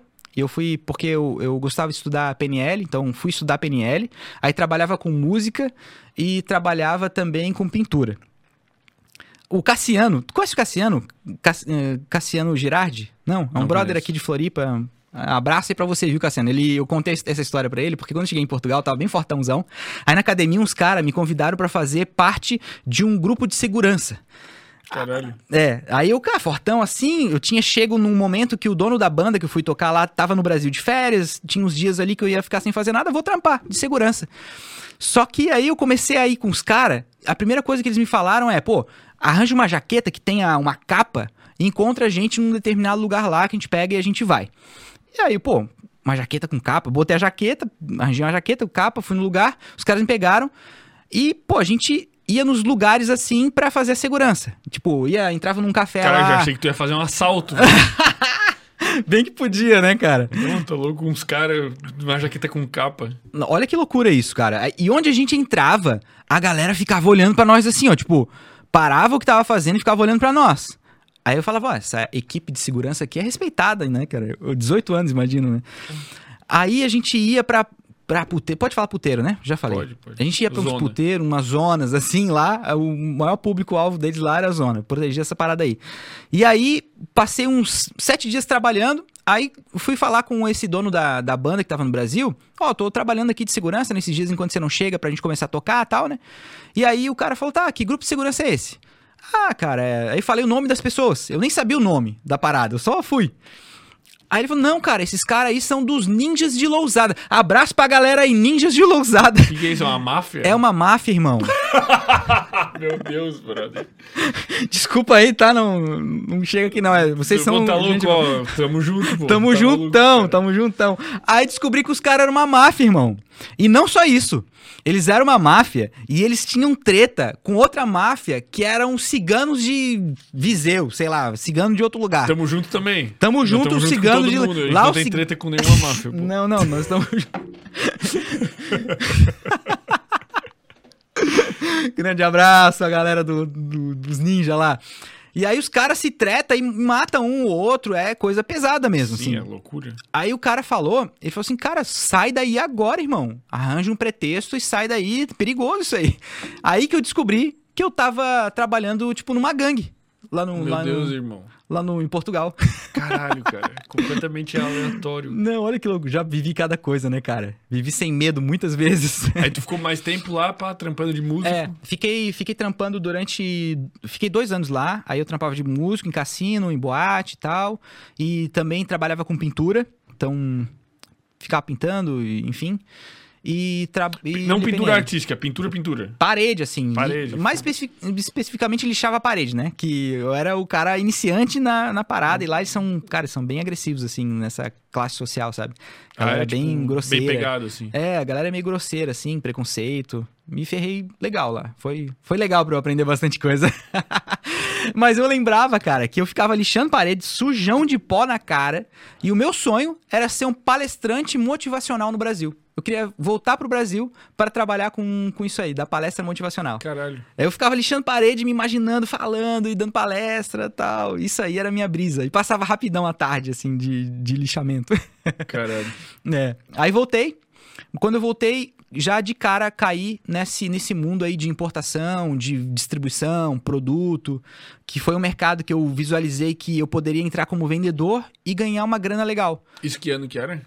Ah, cara, isso deve 2012, fazer. sei lá. É, deve fazer uns 17 anos. Eu não sou apegado com data, assim, Caralho, sabe? não, fez mais então. É, deve fazer uns, uns 15 anos, vai, 15 anos. Tô com 36 atualmente, deve fazer 15 anos. Tá. Uns 15 anos. Aí, cara, eu entrei numa distribuidora dessa e notei que essa galera ganhava uma grana. Tipo assim, 10 mil reais há 15, 15 anos atrás. Porra, grana pra caralho. Muito dinheiro, né? 10 mil reais tá bom até hoje em dia. é Que tu tá aí, empresa de 50 milhões, tu perdeu a noção. Não, sim, sim, mas nível de proporção. É claro que 10 pau é bom, né? Mas nível de proporção era muita grana, velho. Sim. E eu, caraca, esses caras estão ganhando. O que eles estão fazendo, né? Importando alguma porra. É, estão fazendo coisa errada. será? a gente já pensa isso, né? A gente é meio cuzão com quem, dá, quem se Tem, dá a bem. né? galera tem essa cultura, né? De Sim. pensar, não, ó, o vizinho ficou rico, ó, tá vendendo droga, tá fazendo alguma coisa errada. É totalmente rico é errado, Totalmente errado, né? A gente tem que querer essa parada, né? É, ser próspero é isso aí, né? Achar que tá e tudo tu certo. quis. E eu quis, eu falei, não, eu. Aí coincidiu de entrar na empresa, é uma empresa de distribuição. Cara, em questão de uns três meses, eu já era o melhor vendedor dessa distribuidora. Tipo assim, eu uni todos, tudo que eu tava estudando lá PNL, estudei PNL bastante tempo, uni força de vontade, li tudo quanto é livro que eu podia sobre venda, sobre, sobre distribuição, sobre tributo, é, tipo impostos, né? Coisas que a galera não tava disposta a fazer. Eu fiz tudo de uma forma muito sintetizada e na hora me destaquei. E aí já tava dando palestra em workshops para os clientes, né? Que vendem para lojista. Então, importador vende para loja. Aí faziam workshops para convidar os lojistas e convidavam palestrantes para ensinar alguma coisa de mercado, técnica de venda. E aí eu já era o cara que estava dando palestra, que era o que eu queria fazer, de venda nas, nas empresas de distribuição. Caralho, tu meio que realizou teu sonho daquela É. época, assim, tipo, tu- o que tu queria, tu conseguiu. É, ou seja, eu consegui ganhar a grana, que eu vi que era legal, e também realizar o sonho que eu queria. E aí, depois disso, eu fiquei nesse mercado de distribuição, acabei saindo dessa empresa e abri uma empresa de representação com a minha sócia, que é a Bruna, que você conheceu. Uhum. Então, nós representamos uma empresa há uns 13 anos, uma empresa de importação bem grande, bem legal, Que empresa? chama Bel Micro. Mas é de que, que, que ramo, assim? Atualmente, ela é um dos maiores, se não é o maior, ela é um dos maiores players que vendem em marketplaces. Marketplace é quando você compra lá na Americana e fica lá vendido, entregue por. Esses são, eles são esse por. Entendi. Eles vendem nesses canais, eles são, se não é o maior do Gigante. Brasil, é o segundo. Tá- Bilhões. Empresa gigantesca. é, vende bi por ano, assim, gigante, assim, né? Então, eles atualmente, o foco deles é isso, mas a gente sempre atuou como representante comercial. Então, de, sei lá, 13 anos até agora, a gente tem essa atividade em paralelo às nossas paradas, que rende uma graninha, e a gente fazia isso. E a gente começou a ganhar uma grana boa, assim, sabe? Tipo, cada vez mais grana, grana sendo representante comercial, a empresa cresceu, cresceu, só que a gente ganhou dinheiro então, pô, que legal ganhar dinheiro, mas chega um dado momento que isso não sustenta mais a tua, a- o teu ímpeto de viver com tesão. Saca? Vocês queriam, tipo, aí ver essa vontade de ter uma parada de vocês, assim, tipo, caralho, esse é o nosso produto, o nosso conceito, nossa cara. É, irmão, exatamente. Então, pô, tamo ganhando dinheiro, a gente fica feliz durante um bastante tempo. Então, é legal ganhar dinheiro, nada contra ganhar dinheiro. Mas só isso não sustenta. Você começa a cada vez ter prazeres maiores, estimular o- os sentidos. E aí você nota que você tá comendo picanha todo dia, você tá com carrão, você tá frequentando as paradas top. Mas você, cara, no momento que você fica em silêncio, quando você não tá distraído com alguma coisa, você fica triste. Por quê? Tá meio- tudo bem. Meio sem propósito, sei lá. Meio sem propósito, exatamente. É isso que eu tava sentindo, cara. E aí, bem, tava sentindo isso. E também tinha outro aspecto. Então, bem, a gente ganhava bastante, fazia bastante grana como representante, que era um percentual que nós ganhávamos sobre a venda. Só que isso não nos dava uma coisa muito importante, que é equity. Então, por mais que nós ganhássemos, sei lá, 100 mil reais no mês, no mês seguinte, se a gente não corresse para vender muito, é zero. Entende? Então, n- quando você tem uma empresa, é diferente. Você vai investindo na empresa e você vai elevando a capacidade dela, reinvestindo o que ela deu de lucro na próxima safra maior de produto, maior de marketing, maior de brand, maior de estrutura. E vai ficando maior. E quanto, é tipo o conceito de juro composto. Quanto maior você, você mais você investe de uma forma sistêmica, sem tirar lucro, mais sua capacidade de tornar isso exponencial. Então foi que eu pensei, cara, legal, nós já temos aqui os clientes que eram revendas. Então até hoje nós atuamos com esse nicho de revenda e nós vendemos produtos de outra pessoa. O que nos impede de criar uma marca nova e esse cliente que já compra, ele simplesmente comprar o nosso produto ao invés do produto que a gente já revende. Perfeito, melhor ideia possível. Exato. Só que aí juntou essa, juntou essa fome com a vontade de comer. A vontade de comer é, eu quero uma vida com propósito. Eu não quero mais viver por viver, ter carros cada vez mais caros, jatinho. Eu não quero essa parada. Atualmente, você tem uma ideia, só um parênteses. A minha empresa vale 50 milhões. Tem outras empresas, a Elements é a maior. Vale 50 milhões se eu ando com um carro que é de 2010. Eu moro no meio do mato lá, em Águas Mornas, lá no, no meio de uma serra. Então, essa parada não me pega, saca? Então, beleza, eu quero ter propósito de vida e já tenho cliente, quero equity, beleza. Então, o que, que, que, que a gente fez? Vamos ter uma empresa, só que essa empresa ela precisa nos dar um senso de propósito. Eu fiquei um ano, a Bruna continuou a operação, então foi um momento que ela segurou a bronca de uma forma muito foda, porque ela continuou mantendo nossa, nossa renda junto com a equipe. Eu saí da operação para criar uma coisa que seria conceitual, um movimento cultural disfarçado de empresa. Então o que, que a gente fez? Poxa, beleza. É, o produto vai ser cadeira gamer, tá na hype, legal. Por que cadeira? Qual era a outra opção sem ser cadeira? É como a gente atuava sempre em informática. a- Vocês queriam algo desse nicho. é, e a gente tinha informação da China, não sei, a gente era bem relacionado em relação a informações internacionais. Então a gente sabe o que, que tá bombando nos Estados Unidos, o que tá bombando. Então tava vindo a hype de começar essa parada de cadeira gamer. A gente sabia que era um puta produto. Só que cadeira gamer não é o que a Elements é. Cadeira gamer é só um veículo, um veículo, um invólucro, um cavalo de Troia. Eu criei esse conceito de cavalo de Troia.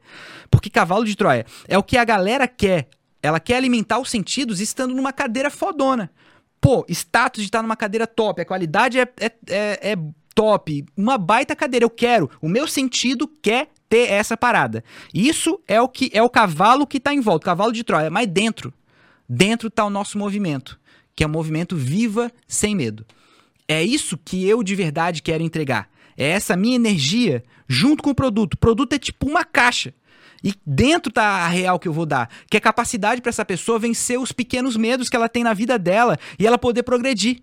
Na hora dela ter uma ideia e ela falar essa ideia para alguém, ela ter essa coragem de falar e ela ter coragem suficiente de arranjar as melhores palavras que estão lá no inconsciente, pega uma palavra aqui, outra palavra aqui, junta as duas, co- concatena e uma puta ideia para apresentar para a pessoa certa. Mas, mas como que tu passa isso pros produtos? Ah, Tipo, é... A gente não, nos produtos também isso se desenha através do nosso design, mas principalmente pelo nosso manifesto de marca. Então nós criamos um manifesto que é o manifesto Viva Sem Medo e lá tem toda a dinâmica do que a gente quer propor para a galera. E aí campanhas de marketing, tudo que a gente vai fazer agora tem relação com como eu posso viver uma vida sem medo, sabendo que viver sem medo é o único jeito de viver de verdade. Que é, por exemplo, você criou um podcast de sucesso. Cara, quanto de barreira você não teve que vencer na hora de dar, fazer a primeira troca de ideia que você fez? Não, até começar toda essa porra, comprar microfone, mesa e pensar, caralho, será que eu sou louco? Que eu vou sair do zero e vou fazer um podcast? Não, não posso fazer uma coisa mais simples que não envolva microfone, convidados, 10 câmeras, cortina, televisão?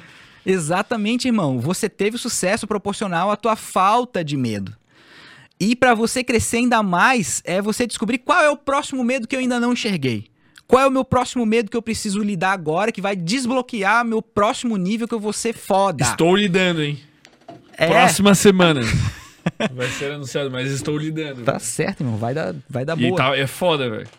É, É. ninguém pode saber. Sigilo. Não, é, por- é melhor não. Mais uma semaninha ninguém pode saber, pô. Mas é um bagulho, tipo, que, cara, é outra. É pular de outro penhasco, cara. Uh. É pular de outro penhasco e começar, tipo, outro bagulho do zero, buscando exponencialidade. Ó, só tá por isso, acompanha esse canal, marca aí na agenda, daqui a um ano, como vai estar o Sem Groselha depois dessa afirmação que esse maluco fez? Caralho, será que a gente vai estar. será que esse vídeo vai estar passando na- naqueles.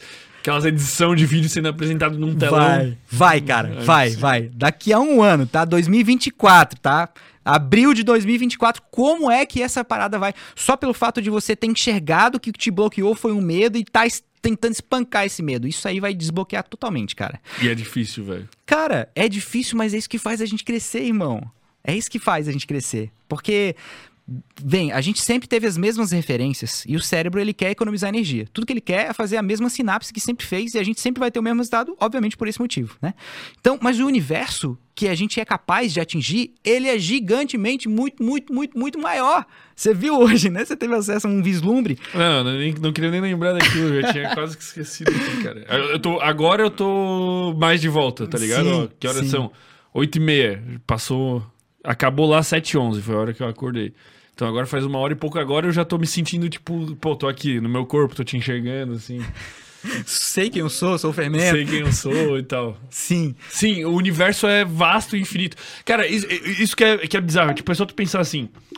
Tu estudou com alguém no teu colégio que essa pessoa tá bilionária. Vamos supor, se a métrica for dinheiro. Tu estudou com alguém no colégio, pode ser um atleta olímpico. Sim. O universo é vasto de possibilidades, tá ligado? Tipo, não é.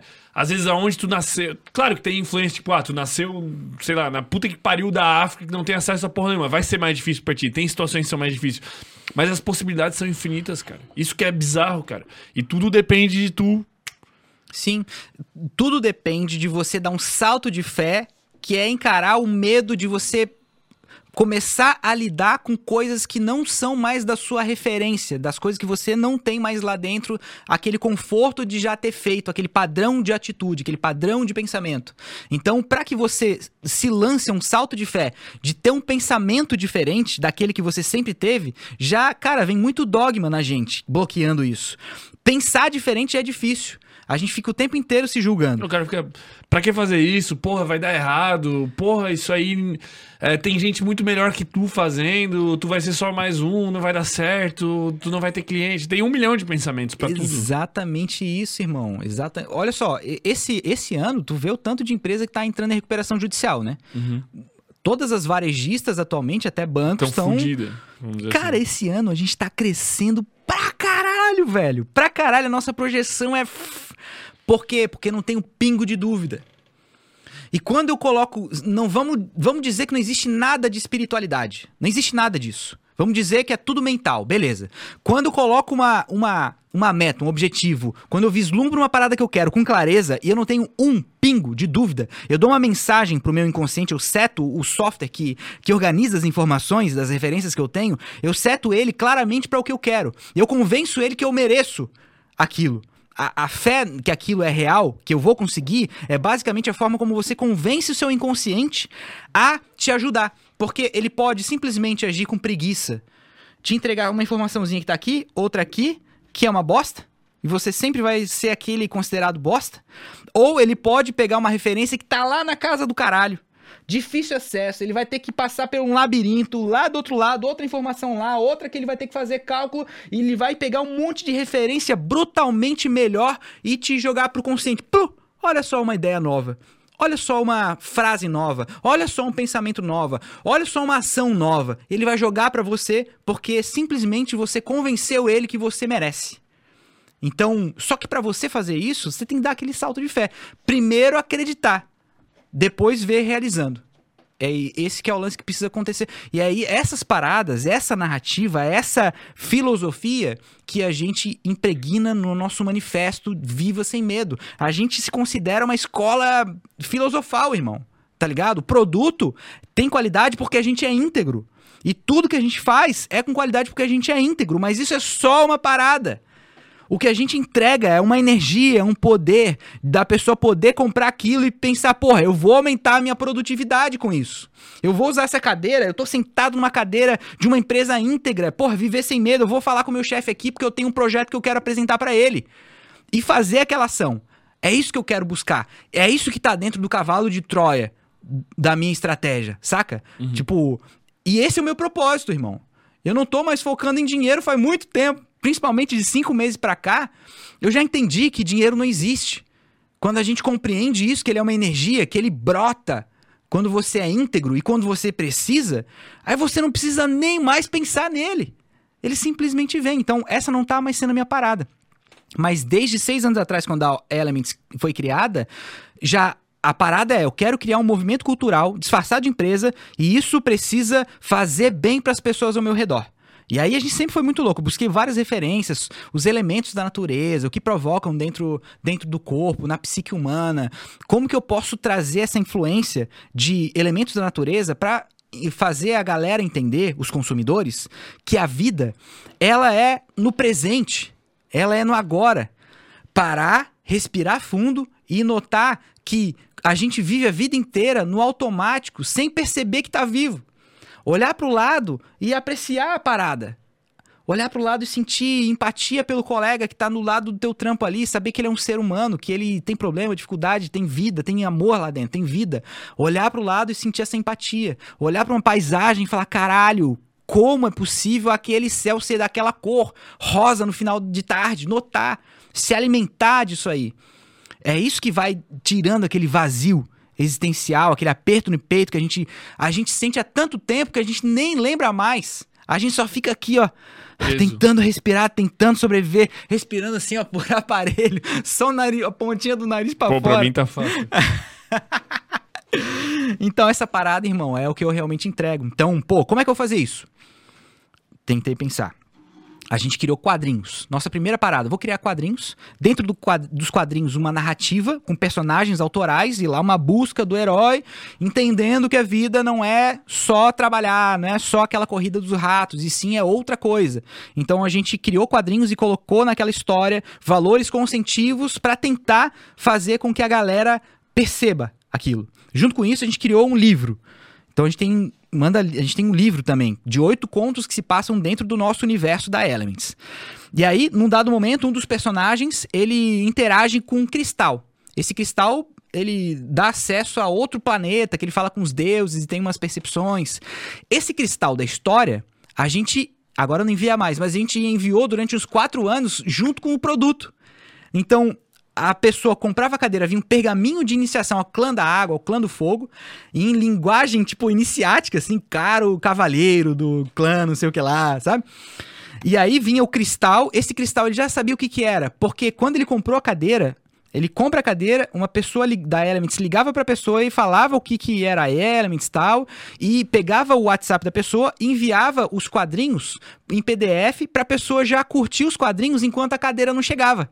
E a pessoa então já tinha um certo Uma contexto. expectativa, assim. Exatamente, já tinha contexto de quem, de que, que a gente era, o que tipo de bicho a gente era, o que, que a gente fazia. E toda uma experiência, né? O Sec, como, como diria o Diamant ali, um Sexy negócio bem sexy, assim, né? Tipo, toda uma experiência, né? Exatamente, irmão, exatamente. Inclusive a gente fez Sexy Canvas, ajudou bastante a gente. Abraço aí, ô, ô Diamant. Tamo junto, hein?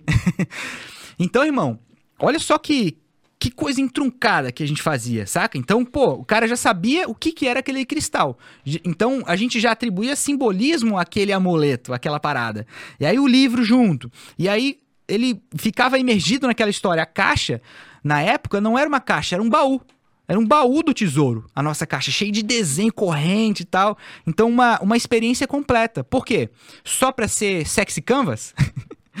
não, não era. Esse era só uma contrapartida que nós tínhamos. Isso e fazia vender mais, obviamente, por ter todo esse storytelling. Mas o principal é quero passar uma mensagem para as pessoas que estão consumindo o nosso produto, para que ela tenha uma vida com, sei lá, mais empatia, mais uma, uma boa aventurança melhor, se torne uma pessoa mais consciente, que tá vivo. Não, não fica correndo nessa vida aí que, que a sociedade impõe que a gente tem que fazer, saca? Então começou assim. Então, o que, que isso fez? Fez a gente passar a ter equity, a gente não tinha, passou a ter, então a gente pegou dinheiro emprestado para começar a a Element, 114 mil emprestado. Quem nos emprestou foi o Claudinho, que é o dono dessa empresa que nós representamos até hoje. Caralho, falaram com ele, ó, tamo com uma ideia aqui, pá. É, abraço pra você, irmão. Te amo, cara. Você é foda. Abração, tá?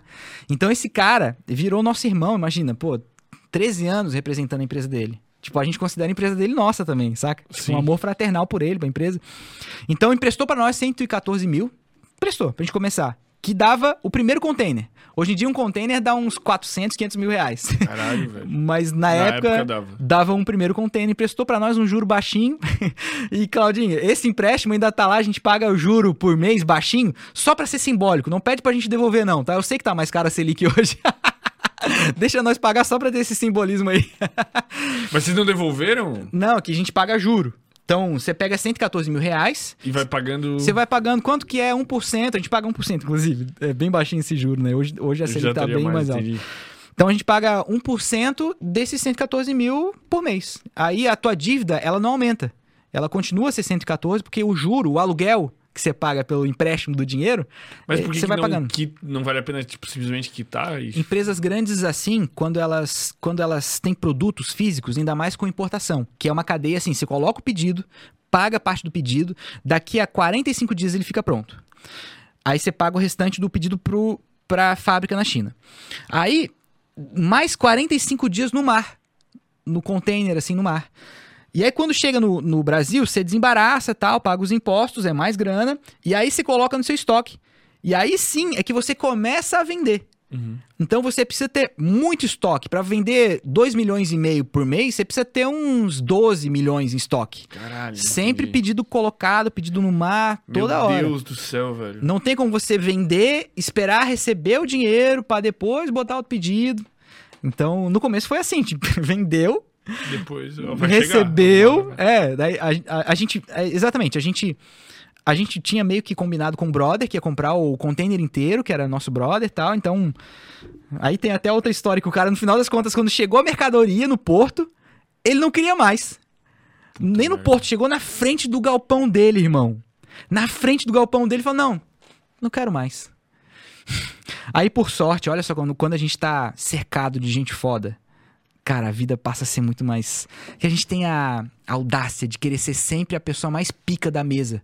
Você fica com a vaidade quando você tá numa empresa e tal, você quer ser a pessoa foda, tá ligado? Então, olha o que aconteceu. Eu gosto de regar o pé das pessoas que estão ao meu redor para que elas cresçam, se tornam cada vez maiores, porque eu sei que num momento como esse, que eu vou precisar de alguém foda, eu vou ter pra me ajudar, saca? Então, bem, o cliente recusou, tava tudo certo, a gente tava contando com aquela venda, a gente não tinha nem galpão onde armazenar as cadeiras. Caralho. Só chegou entregar. no porto, a gente só queria entregar, cara. Chegou lá pra entregar, o cara falou: "Não, não quero não. Eu tava almoçando nessa hora. Eu não consegui nem comer nada, irmão. Eu falei, o que, que eu vou fazer, mano? Fudeu. Fudeu. Pra onde é que eu vou voltar com esses Não tenho nem como sentar em tanta cadeira. Haja bunda, né? Haja bunda. Aí olha só, Bruna. Falei, ô Bruna, fudeu. Fudeu. O cliente não quis mais, não sei o que fazer. Tá aqui o. Falei pro motorista esperar no posto de gasolina pra gente saber o que vai fazer. E a resposta dela foi assim, ó. Deixa essa pica pra mim. E ela falou isso ainda. Ela é Caralho. bem desboc... Você notou? Ela é bem desbocadona, né? Deixa essa parada pra mim. E desligou na minha cara. Cara, passou 15 minutos. Ela falou com o brother lá dela. O brother aceitou. Tipo, o cara não tava nem sabendo de nada. Você falou, tu quer comprar aqui quantas cadeiras? Sei lá, muita cadeira. Era 299 mil o valor do pedido. Tá. 299 mil reais em cadeira? Cara, eu pedi, então tinha muita cadeira. É, é, eram 400 cadeiras. É muita cadeira. Tô maluco. Ela ligou pra alguém em 15 minutos e falou: "Ô, irmão, tu não quer comprar 400 cadeiras? Exato, irmão. Mas sabe por que, que ele aceitou? Por quê? Porque a gente faz uma parada desde sempre que a gente chama de entrega incondicional. A gente fica dando. Ah, informação da China, ah, o melhor prazo, ah, tudo que a gente tem de recurso. A gente entrega de graça, sem expectativa de receber nada em troca. Então, como a gente fica dando o tempo inteiro, pega, pega isso mesmo, olha essa informação, descobre essa parada, faz desse jeito. A gente dava consultoria tributária para os clientes pagar menos imposto, pagar do jeito certo, né? Sem sonegar, pagando do jeito certo.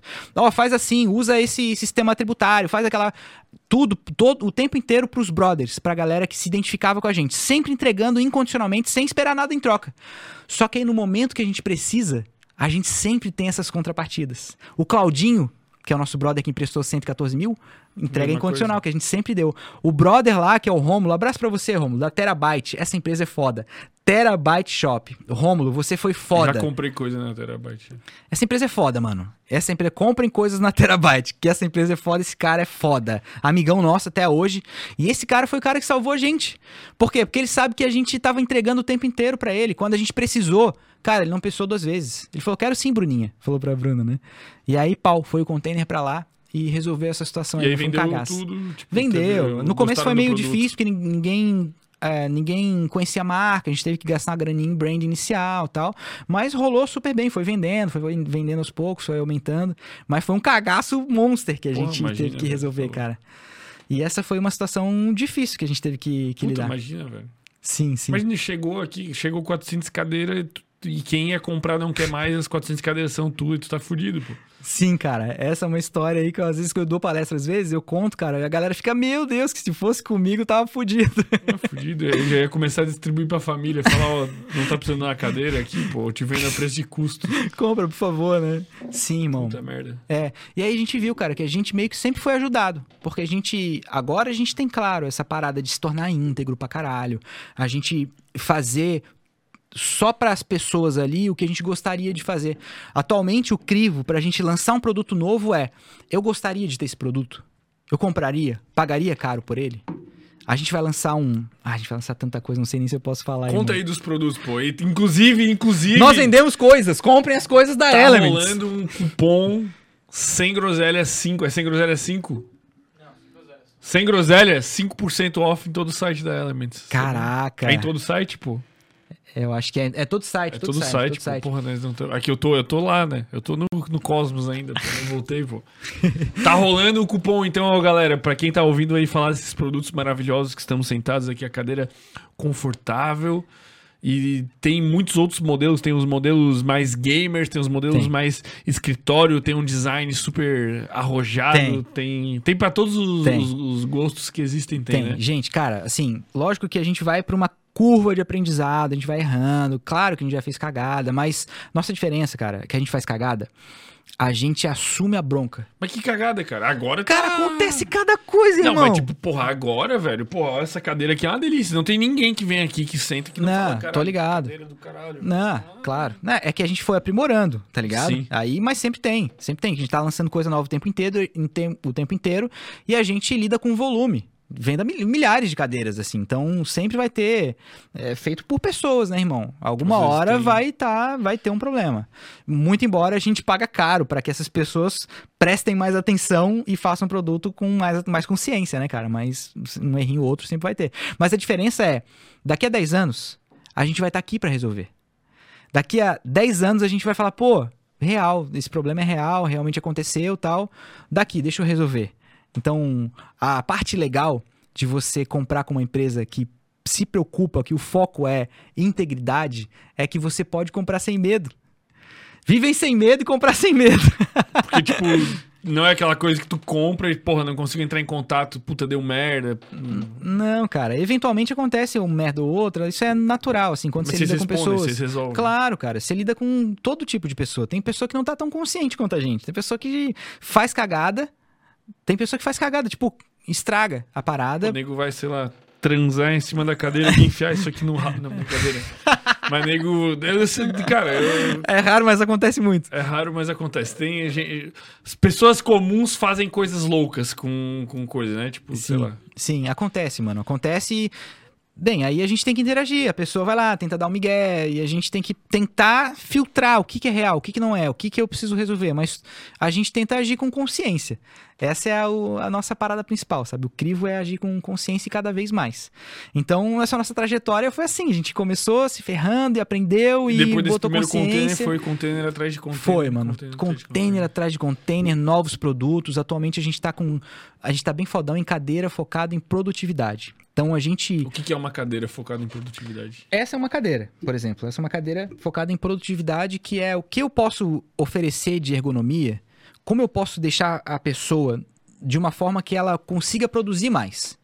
Que ela possa.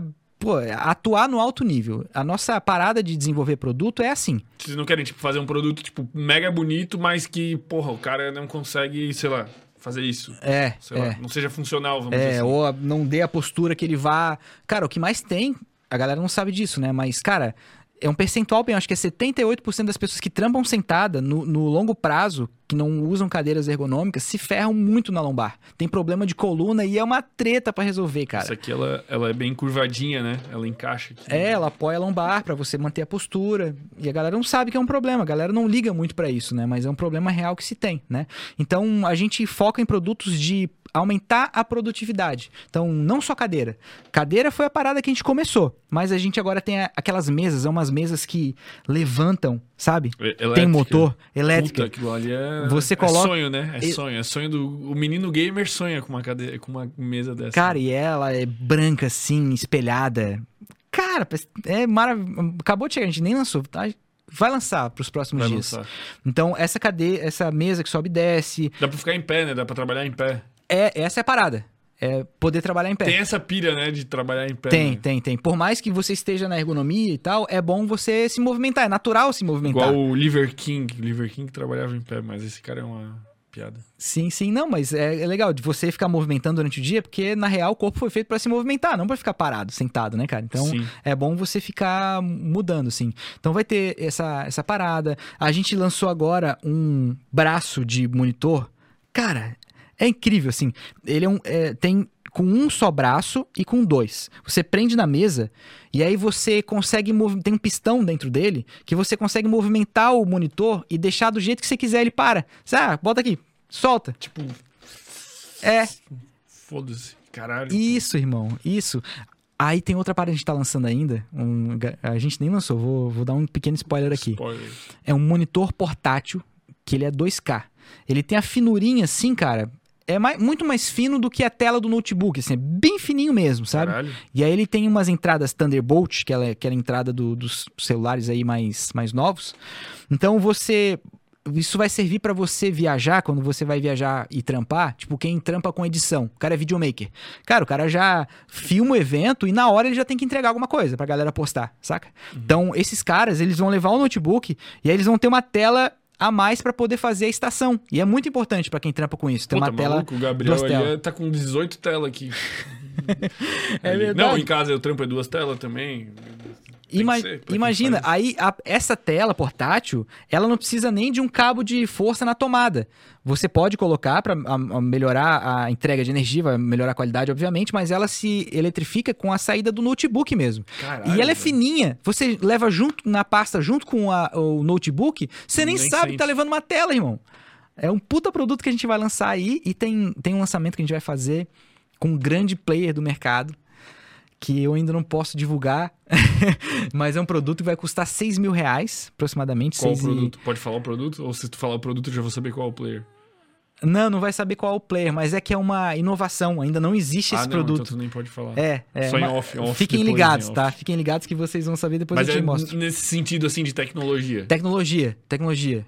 Tecnologia, além de, de computadores, estações de trabalho. Como a gente, o nosso core sempre foi tecnologia, agora a gente está trazendo isso aí para Elements, mas voltado em duas paradas: produtividade e integridade. Então, a nossa diferença para todo mundo é: a gente vai entregar o que a gente gostaria de comprar. Mas vocês pensam em fazer, tipo, tudo? Tipo, fazer mouse, teclado, sei lá, notebook, sei lá, por que não? Notebook, sim, porque a gente sabe que a gente é capaz de fazer algo diferente do que existe, tipo, qualidade top, assim, sabe? A, a gente só não vai fazer produtos que a gente seja mais do mesmo.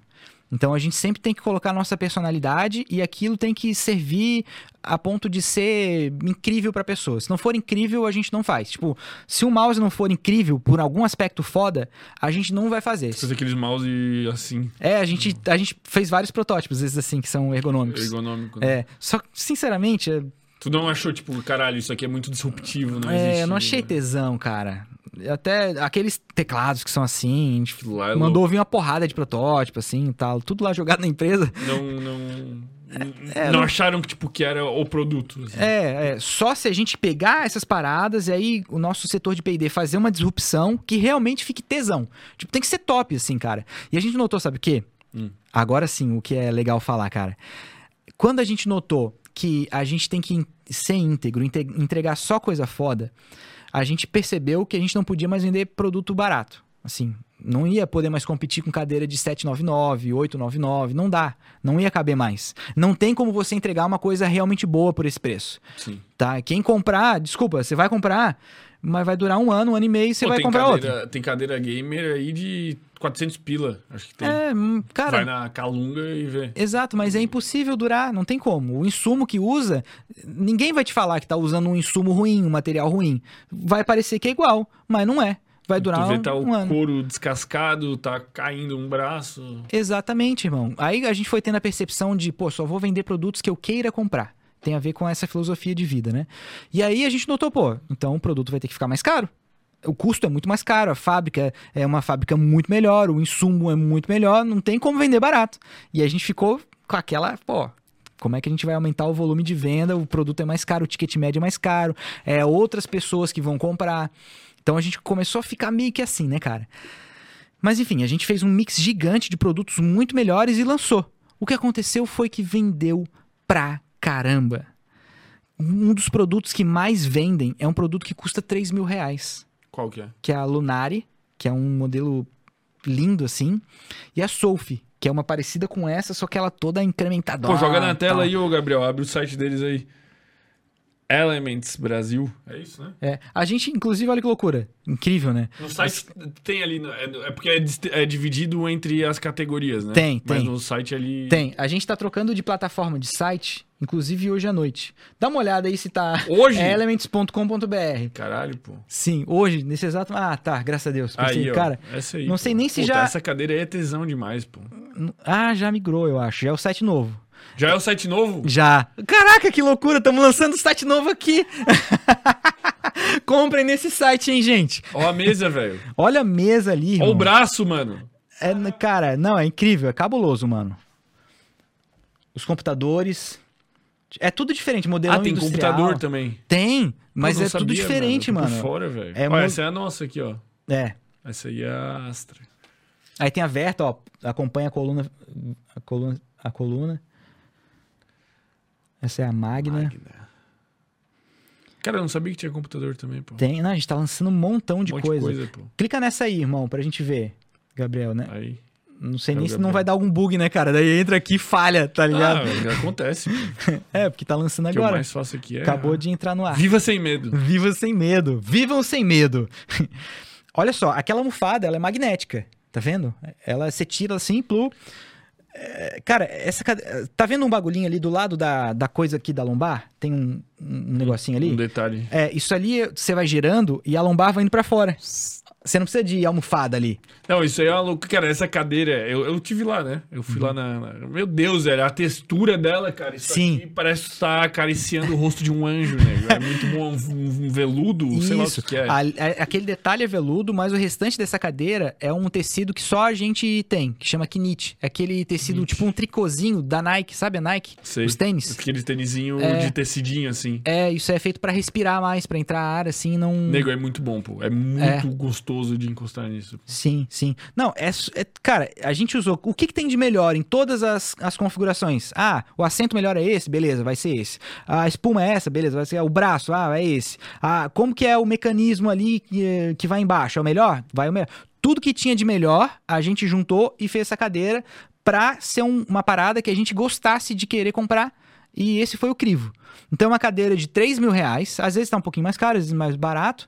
Mas é o produto que mais vende. Um dos que mais vende. Vocês vendem bastante pra cliente final? Ou como é que é a proporção, tipo, de. Atualmente, a gente tá vendendo quase que meio a meio. Revendas Meio a e cliente E final. tu gosta dessa proporção?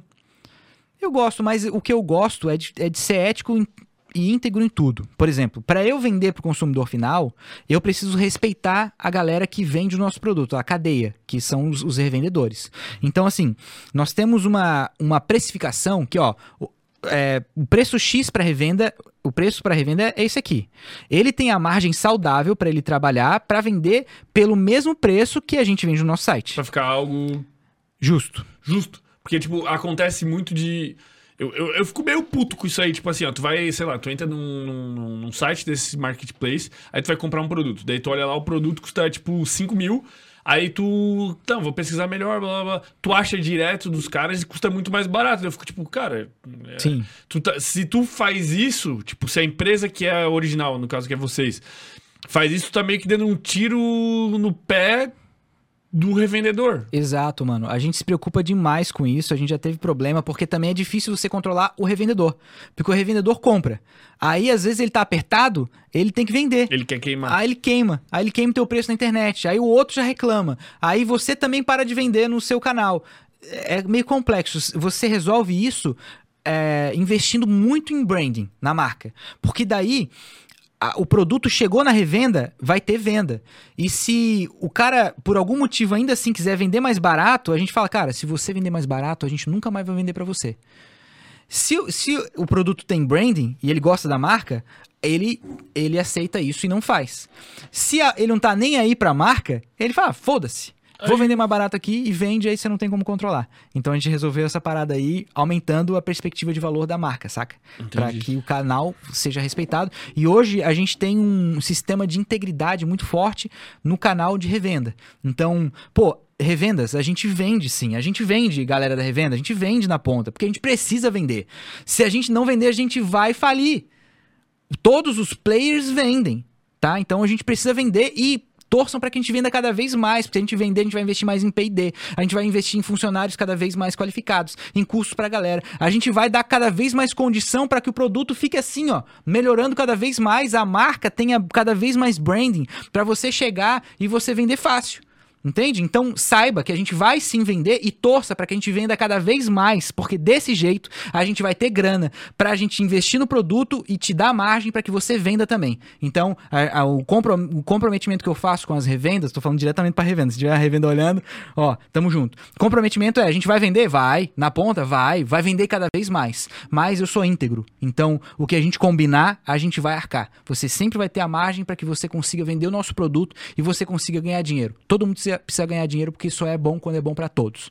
É isso aí. Quem que é o, qual que é o que mais sai? Tipo, qual é o site que mais vende? Cara, a Disparado. gente tem vendido muito na Amazon. A Amazon tá um puta brother nosso. A gente vende bastante Mas aí não na é, Kabum. tipo, alguém faz a ponte, vamos dizer assim. A gente tem uma equipe de venda que tem dois jeitos de você vender na, é, na me Amazon. explica, me ensine. É assim, ó. Ou você vende é, na Amazon sendo você que entrega e fatura, que é o que a Bel Micro faz. né? Tá. Então, ela atua como se fosse uma vitrine. Quando acontece a venda, é você que O fatura. responsável. É. É como se fosse eu, na verdade. É, tipo, é, é. tipo, eu tô vendendo esse copo aqui na Amazon, Isso. alguém comprou, eu sou responsável pela entrega e foda-se. É, isso aí chama marketplace, essa forma de, de atuar, né? Aí, quebrou Ó, tudo. já Não, isso aí acontece quase todo episódio. Tá bom, já leram bastante ali, né? e a outra forma de atuar é você vender, de fato. Você fatura para a Amazon e ela revende o produto. Aí, aí são pedidos maiores, pedido de 500 mil, de 1 milhão, não tem limite, assim. E esse... Ah, quase que eu entreguei uma parada aqui que eu ia falar. O, o O, né, o- player, o parceiro que ia fazer E daí o... eles têm galpões lá, e, e daí estoque é com eles também. Tipo, É. depois que tu vendeu, eles que se virem com o estoque. Exato, aí a gente combina uma, um daí, tipo, marketing... a Amazon tem um galpão em algum lugar do Brasil que tem, tipo, Sim. uma caralha de produto infinita. Tem, tem, tem, tem. Eles têm basicamente quase todos os estados atualmente, porque a grande guerra do varejo tá sendo A logística. Logística. Então é você entregar no mesmo dia, você entregar rapidão. Cara, o Mercado Livre. O Mercado Livre vende essas cadeiras também? Vende. Só que o Mercado Livre a gente vende lá dentro. Sabe? Não é o Ah, Mercado entendi. Livre vendendo, comprando e vendendo. Porque pô, o merc- o Mercado Livre de entrega, mano, é bizarro, assim. Tipo, meu Deus, irmão. O bagulho é bizarro. Às vezes eu penso, cara, tem que comprar tal coisa. Eu penso, cara, deve ter no Mercado Livre. Aí eu penso, cara, vai chegar hoje, mano. Tu compra o bagulho e chega hoje, velho. Mas você tá vendo? É essa a narrativa, porque aí passa a não importar tanto assim o preço. Ele vai te entregar a solução, que é chegar hoje. Você tá ansioso querendo a câmera nova. Tu paga 30% a mais se tu quer receber hoje, tá ligado? Claro, exatamente, essa é a conta. A a- começou lá pela Amazon nos Estados Unidos, eles entenderam que, cara, se a gente puder construir um- uns, uns canos embaixo da terra, onde a gente manda o produto aqui chega lá, vamos fazer esse trem aí, porque vai vender mais. E eles começaram a ser imbatível por conta disso, logística. Esse foi o grande lance. Aí a Mercado Livre entendendo isso, torou pau em fazer estoque em tudo quanto é lugar do, do Brasil, né? Vocês têm estoque onde, pô? Além daquele lá. Aquele lá que eu visitei ali na, na Palhoça, tem Isso, outros. tem, outro- tem. Tem que ter, né? Porra, é muita cadeira, velho. É, a gente tem lá na Palhoça, a gente tem em Itajaí e agora a gente está abrindo estoque em São Paulo e em Porto Alegre. Porque a gente quer aprimorar a nossa logística. Pra ficar mais, mais rápido ainda. E tem que ter em São Paulo, não tem como não ter, né? É, pô, é o maior mercado consumidor que tem é São Paulo, né, cara? É incrível, assim, tipo, ó, São Paulo compra metade do, do faturamento e o restante do Brasil outra Ah, não, metade. até o YouTube, tipo, a maior parte das nossas views é São Paulo. Ó, é um puta É o público, público. consumidor. Parece que né, o cara? Brasil tá em São Paulo, assim, vamos dizer, né? É, é. Muita gente, né? Muita coisa acontecendo, cara. Sim, sim, é muito grande. E, e qual que é a maior. Qual que é a maior dificuldade, assim, logística que vocês têm? Tipo. Qual que é a parte mais complicada? Vamos dizer assim. Cara, tá acontecendo muito a parada do cliente comprar. Porque tem um lance que é biotipo, você é altão, tá ligado? Tem cadeiras que elas não são recomendadas pra você pelo seu biotipo altão. É, eu, eu sempre que eu vou comprar cadeira, né? Eu, eu ainda não tive o prazer de ter em casa uma cadeira da Elements, porque eu não conhecia a Elements, né? Mas vai ter com certeza. Mas isso aqui é o problema, porque as cadeiras gamer, elas têm aquele, aquela curvaturinha ali, sabe, que a galera faz. Sim. E, cara, eu não quero cadeira com curvaturinha, porque, eu, porra, eu sou largo, irmão, o shape tá vindo. eu quero cadeira que eu possa fazer isso aqui, tá ligado? Sim.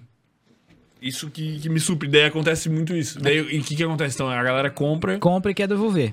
Aí, cara, isso aí. Gente, assim, eu, eu tenho consciência que isso acontece, mas o que tá acontecendo, cara, é que a galera tá ficando muito displicente. A galera já tá comprando quase que com o intuito de testar. Saca? Tipo, aí ela compra pra testar. Tipo, não tá. Ela de fato não tá convicta. Um percentual das pessoas, obviamente, né? Mas tá crescente isso. Não tá convicta que vai ficar. Só que ela compra e ela testa, ah, não curti, tá? Sei lá, não, não é do jeito que eu imaginava, devolve. Só que o que aconteceu? Cara, a gente gastou uma tuba de dinheiro pra enviar. A pessoa abriu a caixa, montou a cadeira, arranhou um negocinho ou outro, não sei o que, rasgou o saquinho, né? Aí ela quer devolver. Aí Ela desmonta tudo, coloca na caixa de uma forma cagada. E aí a gente tem que pagar pra voltar. Cara, isso ferra demais. Não façam, gente, consciência. Tudo bem, experimentar a cadeira. Pô, tenta, tenta, fala com a gente. Chama a gente lá e fala, ó, meu biotipo é esse aqui, ó. Eu sou tanto de altura, a mi- as minhas coxas é tal grossura. A gente ajuda, a gente quer isso. A gente até fez bastante material, mas a galera não vê o material, não tá nem aí. Por que, que vocês não fazem stands nas principais cidades do país? É, esse é o nosso projeto. A gente tá caminhando. Caralho, eu tô com as ideias milionárias, velho. Pô, esse cara, esse cara voltou lá do Vogue Angels cheio de, de insights. Mas é esse nosso próximo passo é ter em shoppings. A gente quer ter lojas em shoppings é, com o objetivo de vender, obviamente, mas principalmente servir de showroom. Aí tu já bota, tipo, o cara vai comprar ali e já bota um botãozinho assim, ah, teste essa cadeira na sua cidade. Isso. Daí tu, pá, o cara clica aqui, ah, tem o ponto mais perto aqui no shopping, sei lá, Itaguaçu. Exato, vai... é, exato. Experimentem, Pô, tem que experimentar. tem que Isso aí é o experimentar. melhor dos mundos, cara. O cara comprar online, mas conseguir testar o produto É, antes. mas o meu objetivo, sabe qual é? É vender pelo mesmo preço no shopping, do online, sabe? O cara já chega lá e já resolve é, o problema. Tá ligado? Mesmo que não tenha tanta margem assim, porque o meu objetivo é, é ter uma bandeira fincada lá. Pum! Lá tá a Elements. Aqui eu experimento os produtos. Você viu que o mix tá gigante. Então, cada vez mais a gente, a gente vai oferecer uma experiência. Que nem antes era os, cristal, os cristais, o quadrinho e tal. Agora a nossa experiência é entregar uma forma da galera tirar o medo e melhorar a vida pessoal. Isso tá tanto nos produtos, mas tá também no nosso ecossistema. Então nós temos várias paradas que a gente está desenvolvendo. Isso é bem legal falar, tá? A gente criou uma ONG. A gente criou uma ONG, saiu já nosso. A gente já, já tem uma ONG. E a gente tem três objetivos iniciais. Qual tá? o nome da ONG? Chama Centro Tecno- Tecnológico Elements. Então nós temos três paradas, três bandeiras que a gente Isso vai aí é jogada pra pagar menos imposto, não, brincadeira. Não, isso Porque é- rola isso aí também, né? É, é porque a gente sempre meio que foi uma ONG, só que a gente nunca oficializou, sacou? Tipo, a gente fazia quadrinho pra dar pra galera, livro. A gente sempre teve essa dinâmica de ter um entregável a mais. Só que agora a gente oficializou e a gente vai ter três pilares principais. O nosso, o nosso pilar principal vai ser focado em, em educação. Então. A gente acredita que o que liberta a galera é, ser, é- é trabalhar com empreendedorismo. Então, o que faz a galera é, ter uma mentalidade melhor, levar cacetada e saber os pontos que precisa melhorar, é se jogar ao risco de empreender para aprender o que não sabe ainda e saber o que não sabe do que não sabe, para daí sim aprender e progredir na vida e ir matando os pequenos medos que aparecem. Então, eh, partindo dessa premissa, a gente vai ter uma veia muito forte educacional, onde a gente vai oferecer cursos online para pessoas que querem empreender. Então, tipo, o que, que a Elements fez para ter um marketing foda? O que, que a Elements fez para ter um financeiro foda? O que, que é qual é o tipo de comercial que a, que a Elements faz? Que, como que se faz uma publicidade do jeito que a Elements faz? Coisas que a gente usou na prática, a galera da, da empresa vai, vai, vai fazer aulas, é, umas trilhas de aprendizado para cada pilar que uma, uma pessoa precisa ter para empreender, e noções de administrativo e tal, num nível até bem razoável para ela aprender a empreender e ela, através do empreendedorismo, ir arrancando o medo que ela tem na vida dela. Essa é uma parada que a gente vai fazer. Só que a gente vai fazer uma, uma parada presencial também.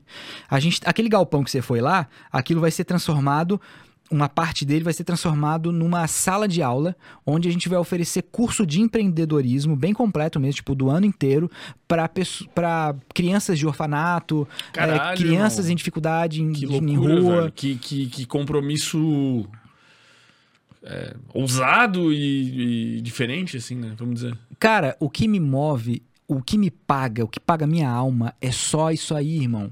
O dinheiro, velho, é só É, consequência. a, a galera fica rica, fica louca, velho. Eu não sei o que vai acontecer quando eu ficar rico, irmão, porque eu já sou louco, pobre, velho. Cara, isso é uma É pequeníssima o, o Self contrapartida. 3, cara, é só maluco, velho. Só surge maluco no Self 3. Cara, é, é isso que me mantém vivo, irmão. Não, é, isso é lindo, pô, mas não deixa de É- ser loucura. É, é loucura, mas, cara, é isso que me, é isso que me dá tesão, cara. O que, que eu vou fazer? Ganhar mais dinheiro? Pra quê?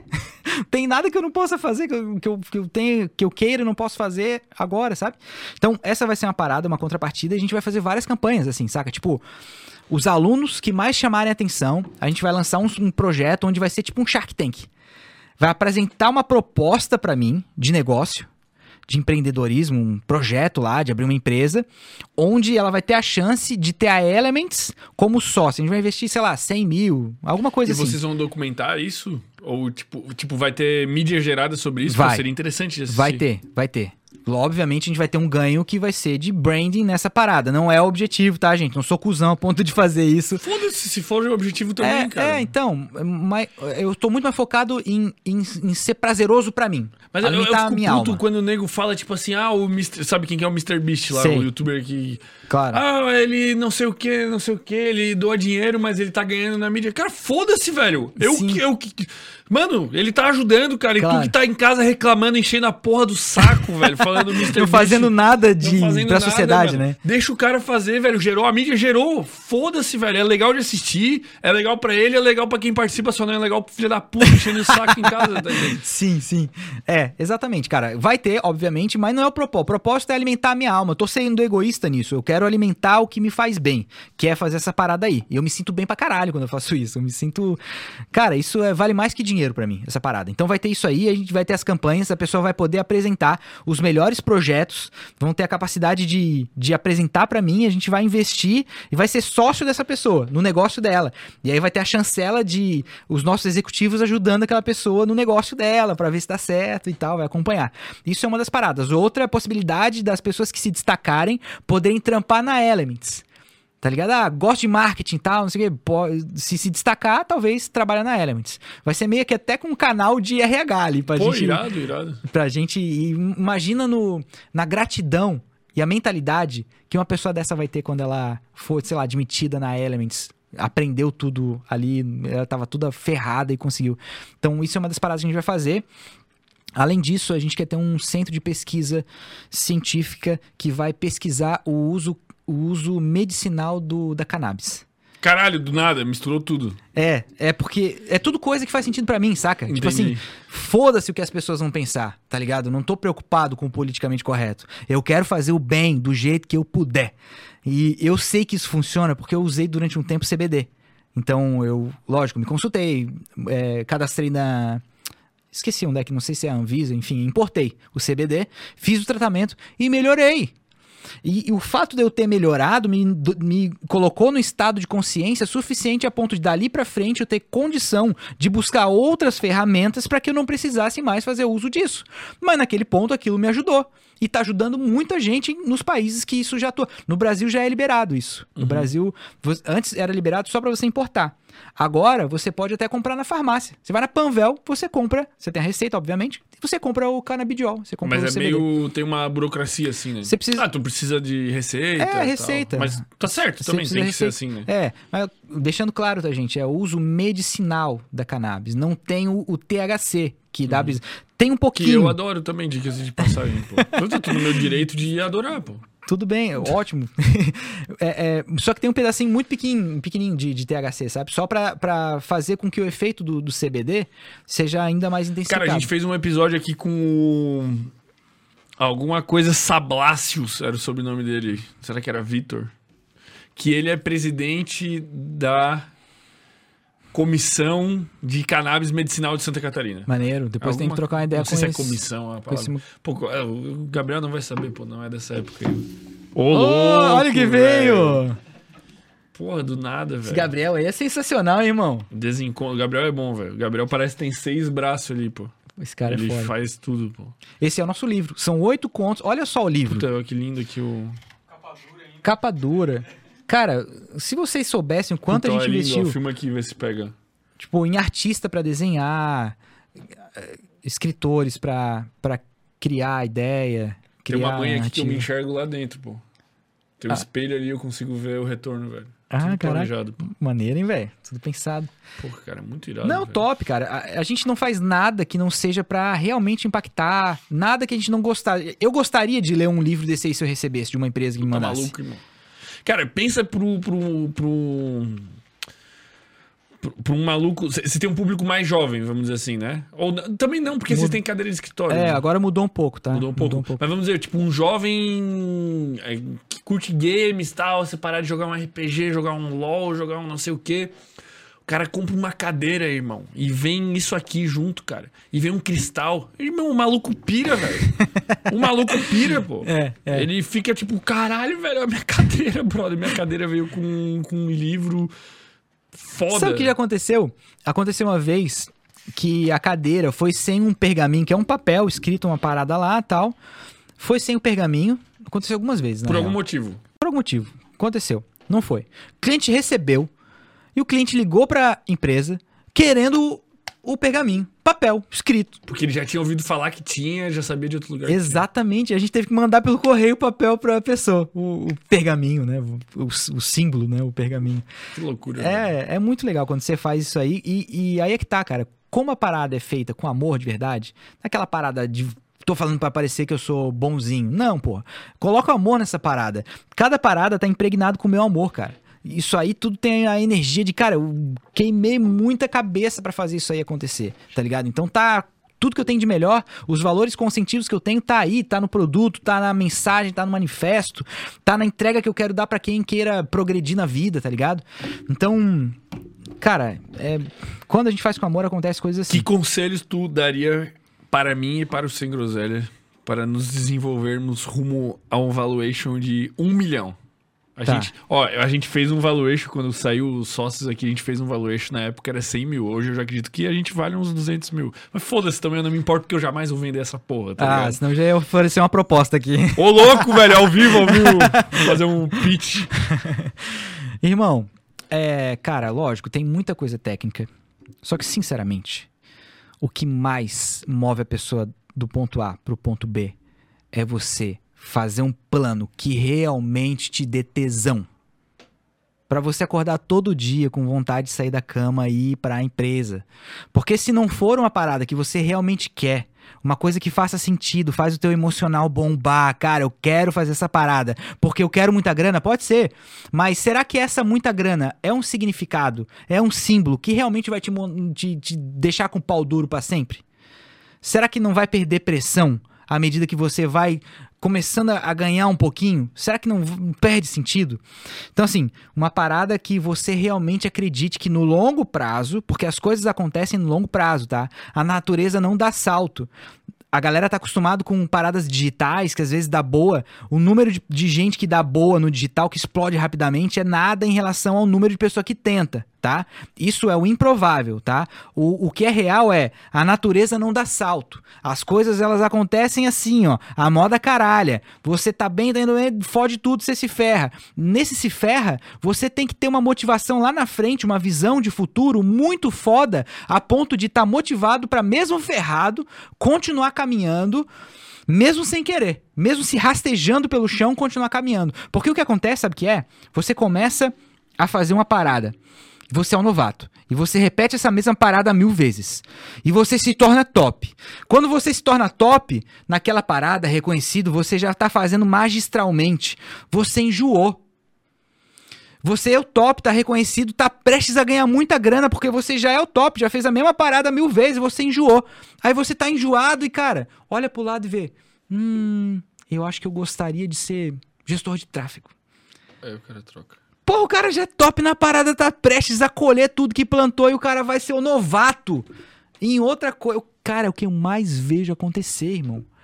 Gente, É que- aquele meme mais. Meme não, aquele quadrinho mais clichê, assim, que é o cara cavocando os diamantes, daí, tipo, ele assim, ah, não, não. Cara, Não vou chegar nunca, puta que pariu. Daí, tipo, logo após aquela parede estavam os diamantes, tá ligado? Sabe que é realmente isso que acontece geralmente, mano? A vida, cara, material, ela meio que funciona no juro composto, tá ligado? Você tem que ficar guardando ali força de vontade, força de vontade, força de vontade todo mês. Parece que não tá indo pra lugar nenhum. Mas a, a parada por trás tá criando, cara. Tá criando. Se você não desistir, se você for pegando pequenos feedbacks pra você ir melhorando o que você tá construindo, continuar no mesmo caminho, claro, você não vai. Ah, meu sonho é ser taxista. Não, porra, não seja taxista. Tem um Uber, caralho. Procura uma parada que não vai ser disruptada e seja bom nessa parada e continue fazendo até você ser o pica da parada. É isso que faz a galera ter Pô, tem sucesso. uns Uber que são muito pica, mano. Que eu vi foto, tu entra e tem a porra de uma loja inteira, maquiagem É. do Uber, pô. Esses nego ali fazem dinheiro, pô. Claro, não, o que eu me refiro é não seja o taxista frente ao Uber. Ah, tá, tá ligado? entendi. Uma Sim, tecnologia antiga que vem uma coisa e disrupta. Sim. Não, que nem eu fui o taxista na época lá, né? É, mas não, não invista em algo tipo, que vai ser engolido, É, obviamente. mas não caia na falácia de ficar amedrontado por conversinhas de, ah, o meu mercado tá ficando Saturado. sobrecarregado. Cara, o teu mercado não nunca vai estar sobrecarregado se você conseguir ser criativo, buscar muitas referências ao mesmo tempo e criar uma coisa foda no teu mercado. Pô, irmão, que é o que a gente tá fazendo. Isso, é. Exatamente isso, Tu, cara. quando tu começou lá, com certeza tu olhou e pensou, caralho, velho, tem... Mano, no mínimo devia ter umas 10 marcas de cadeira no É. Brasil vendendo, no mínimo, sei lá. Sim, sim. Tu foi e fez, velho. Aí agora tem, Quando eu fui começar o Sem Groselha, quantos podcasts tu acha que tinha? Meu Deus, velho, podcast é o que mais tem, velho. Tem mais podcast do que árvore nessa cidade, mano. Só em Floripa, mano, devia ter 10. Sim, sim. Nós estamos aqui, o resto tá tudo lá pra trás. Aí que Eu tá. botei tesão na parada. Vários que começaram, ah, ah, desistiram no caminho, começaram depois, desistiram. Sim, sim. É... Aí é que tá, mano. É sonhar, tá ligado? Aquele livro, A Escola dos Deuses. Olha, leiam esse livro, tá, gente? Escola dos Quem Deuses. que é o autor? Como é que é? Hélio Dana. Mas é um livro velho? Me dá um contexto dele, assim, pra eu... Não. Ô, ô, Gabriel, se você puder botar na tela aqui, vou fazer uma propaganda. Cara, se eu fosse afiliado do Amazon e tivesse um link da porra desse livro, eu já ia ter vendido uns 20 Cara, livros. tá na minha lista de tarefas pra essa semana fazer isso, sabia? Porque tudo que eu boto, as pessoas estão lá assim, caralho, irmão, vou comprar igual, caralho, não sei o que, eu vou fazer um link dessa porra aí, velho. Sim, sim. Eu Vou fazer um afiliado do Amazon. Escola dos Deuses. Gente, cara, sem brincadeira, eu li muito livro. Quem vai na- lá na minha sala na empresa vê que eu tenho livro pra caralho, tenho livro, livro pra caralho lá em casa. Eu sou um cara que gosta de ler demais. Mas esse livro foi um ponto de inflexão tão violento, cara. Quebra tanto dogma, tanto paradigma, tanta coisa ruim que a gente tem lá encravada no âmago do peito, que a gente não faz mais porque a gente acha que é errado, porque a gente acha que sabe tudo, que a gente tem medo.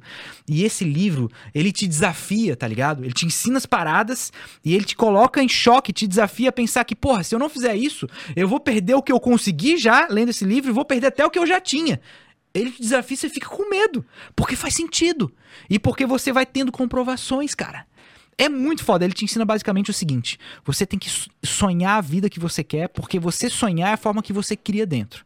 Então, basicamente, você consegue, através do pensamento, você consegue criar emoção. Depois de criar emoção e repetir várias vezes, você cria um estado de ser. E esse estado de ser, com o tempo, ele se materializa ao teu redor. Então, assim, você não tem controle sobre teu estado de ser e a tua emoção. Você não controla a emoção que vai sentir. Ela vem e te fode. Só isso. Mas você tem controle sobre o seu pensamento. Então o que, que você faz? Pensa. Pensa! Vem uns pensamentos merda, não fica batendo de frente com o pensamento, deixa ele passar. Em seguida, em contraponto, pensa uma coisa 10 vezes melhor do que o pensamento merda em contrapartida. Pra ser muito melhor do que o pensamento merda. E repete ele muitas, muitas, muitas vezes. Se imagina sendo foda. E aquilo vai enraizando tanto na tua cabeça que ele se torna uma emoção. Aí você se sente foda. Você pensou tantas vezes que era foda que você se sente foda. E essa emoção repetiu tantas, tantas, tantas vezes que aquilo vira um estado de ser, cara.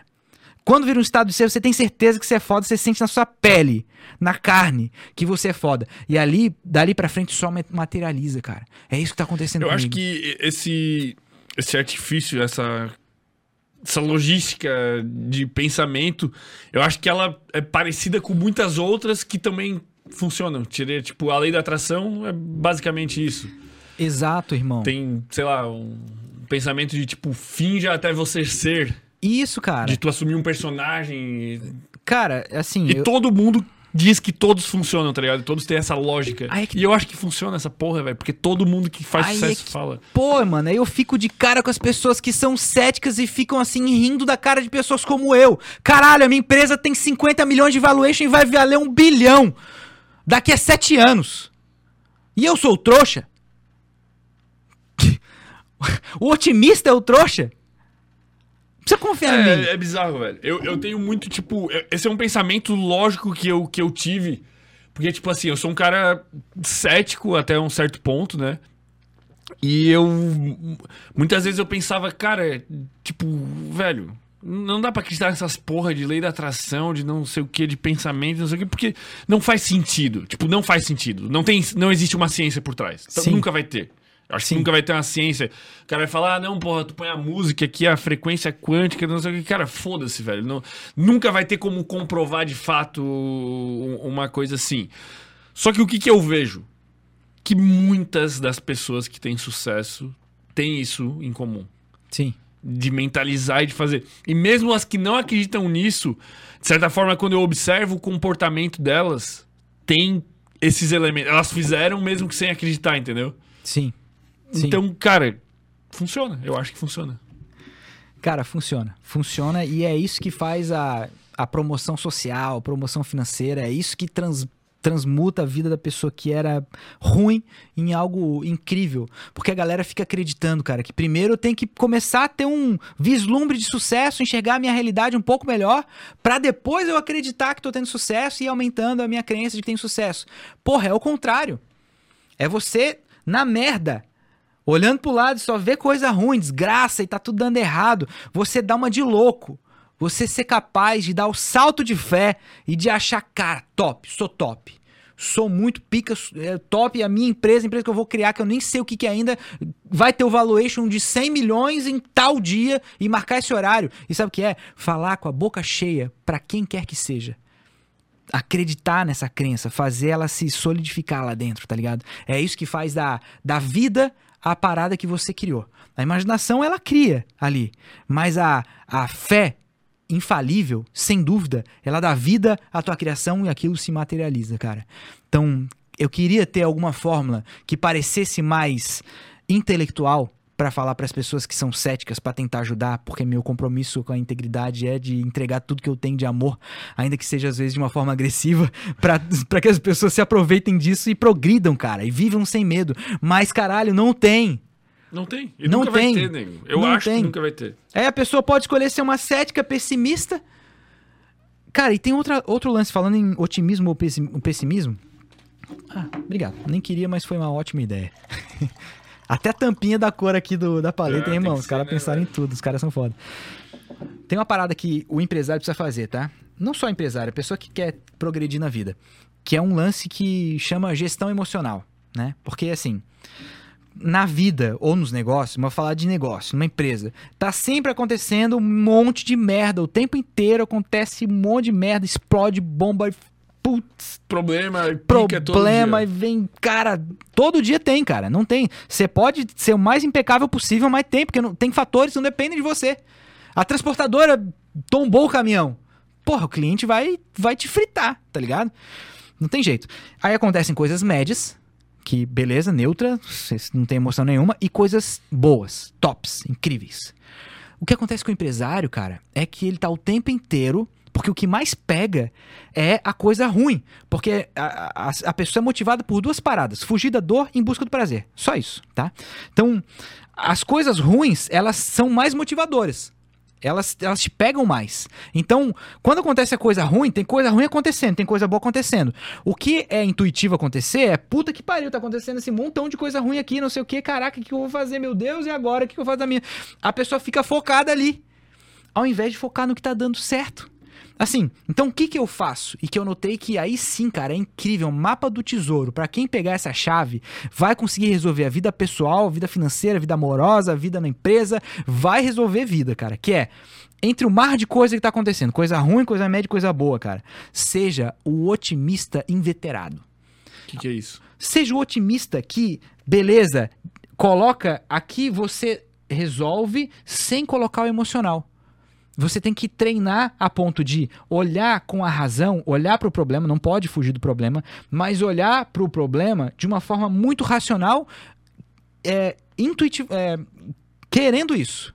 Intencionalmente. Intencionalmente. Você olha pro ruim, vou ser racional. Não coloco o emocional. Não é uma afronta a mim. Esse problema que tá na minha empresa não é não é uma afronta pessoal para o ego não reagir. É uma coisa que aconteceu que eu tenho que interagir. Aí você, beleza, age dessa forma sem colocar o emocional, você não Tipo, colocou cara nada. que é entregador e tá chovendo. Não fica puto que tá chovendo. Não. Só encara e foda-se. Foca em alguma outra Tô dando coisa. um exemplo esdrúxulo, Tipo assim, ó, vou funciona. testar minha capacidade de passar por, por baixo das marquises rapidão. Nunca vi tanta marquise. Descobri que tem marquise pra caramba aqui no bairro. Cara, tentar ser otimista. Ah, Sei lá, pô, tá calor pra caramba. Essa chuvinha vai fazer bem cair uns pinguinhos em mim. Tentar, cara, sabe? Porque é difícil, mas é um treinamento que se consegue. Não coloca emoção aqui. Não coloca emoção aqui no médio. E aí sim, gasta sua emoção de uma forma inteligente, investindo nas coisas boas, ficando feliz o tempo inteiro. Que daí você tá resolvendo racionalmente os, as picas que acontecem aqui sem gastar o seu emocional.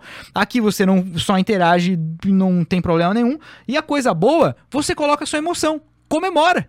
Tipo, pode ser pequena a coisa boa que tá acontecendo e gigante as coisas ruins, mas foca na coisa boa, seja otimista. Porque isso vai ajudar no que a gente acabou de conversar.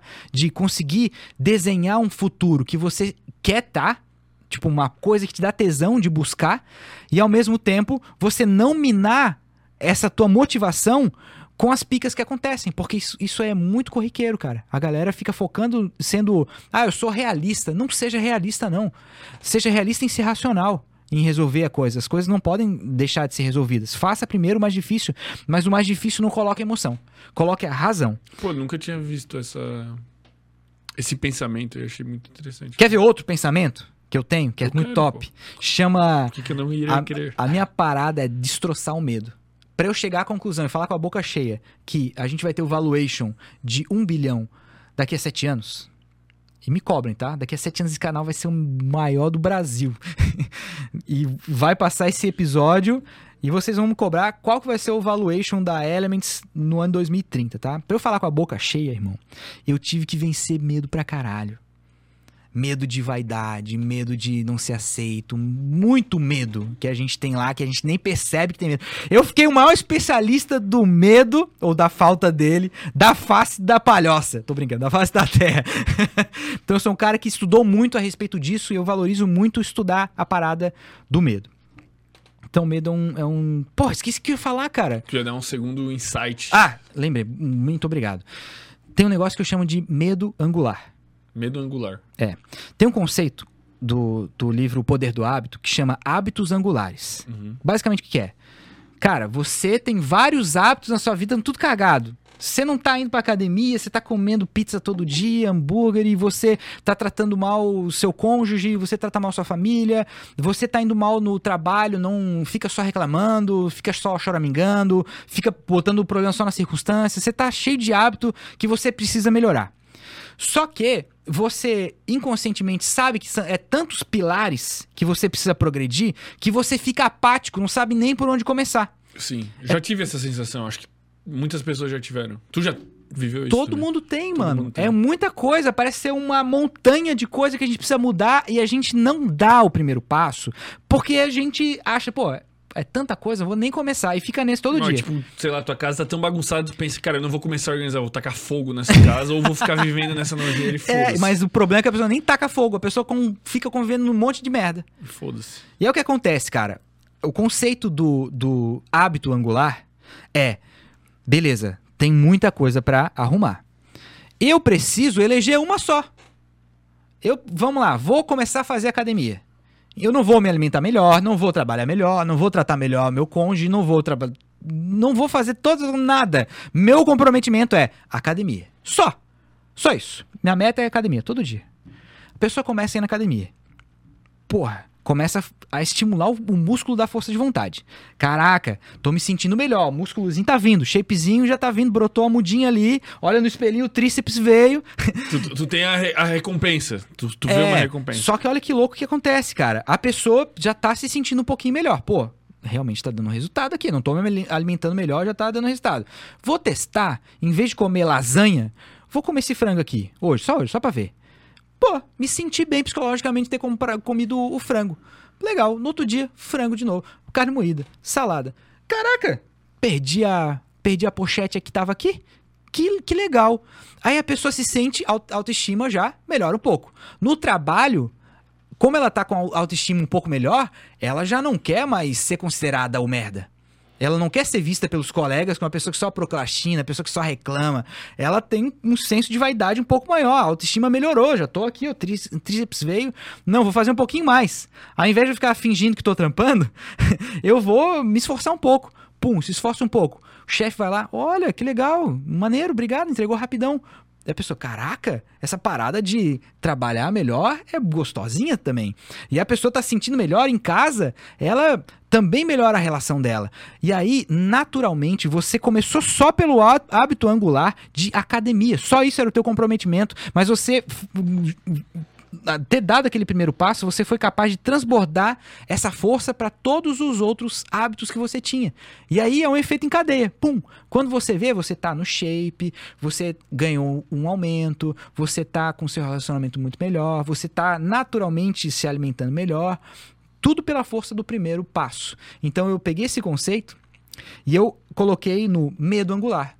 Porque a gente também tem vários medos que a gente não quer encarar. Então, é tanta coisa difícil, problema, que a gente precisa encarar que a gente não encara nada. A gente vai empurrando com a barriga até que o problema naturalmente se resolva, às vezes acontece, ou que exploda tudo e aí é um problema que é intransponível mesmo, né?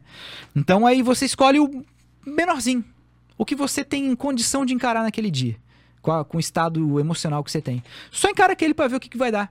E aí você resolve aquilo. Que era um negócio que tava embaixo do tapete um tempão, você tava.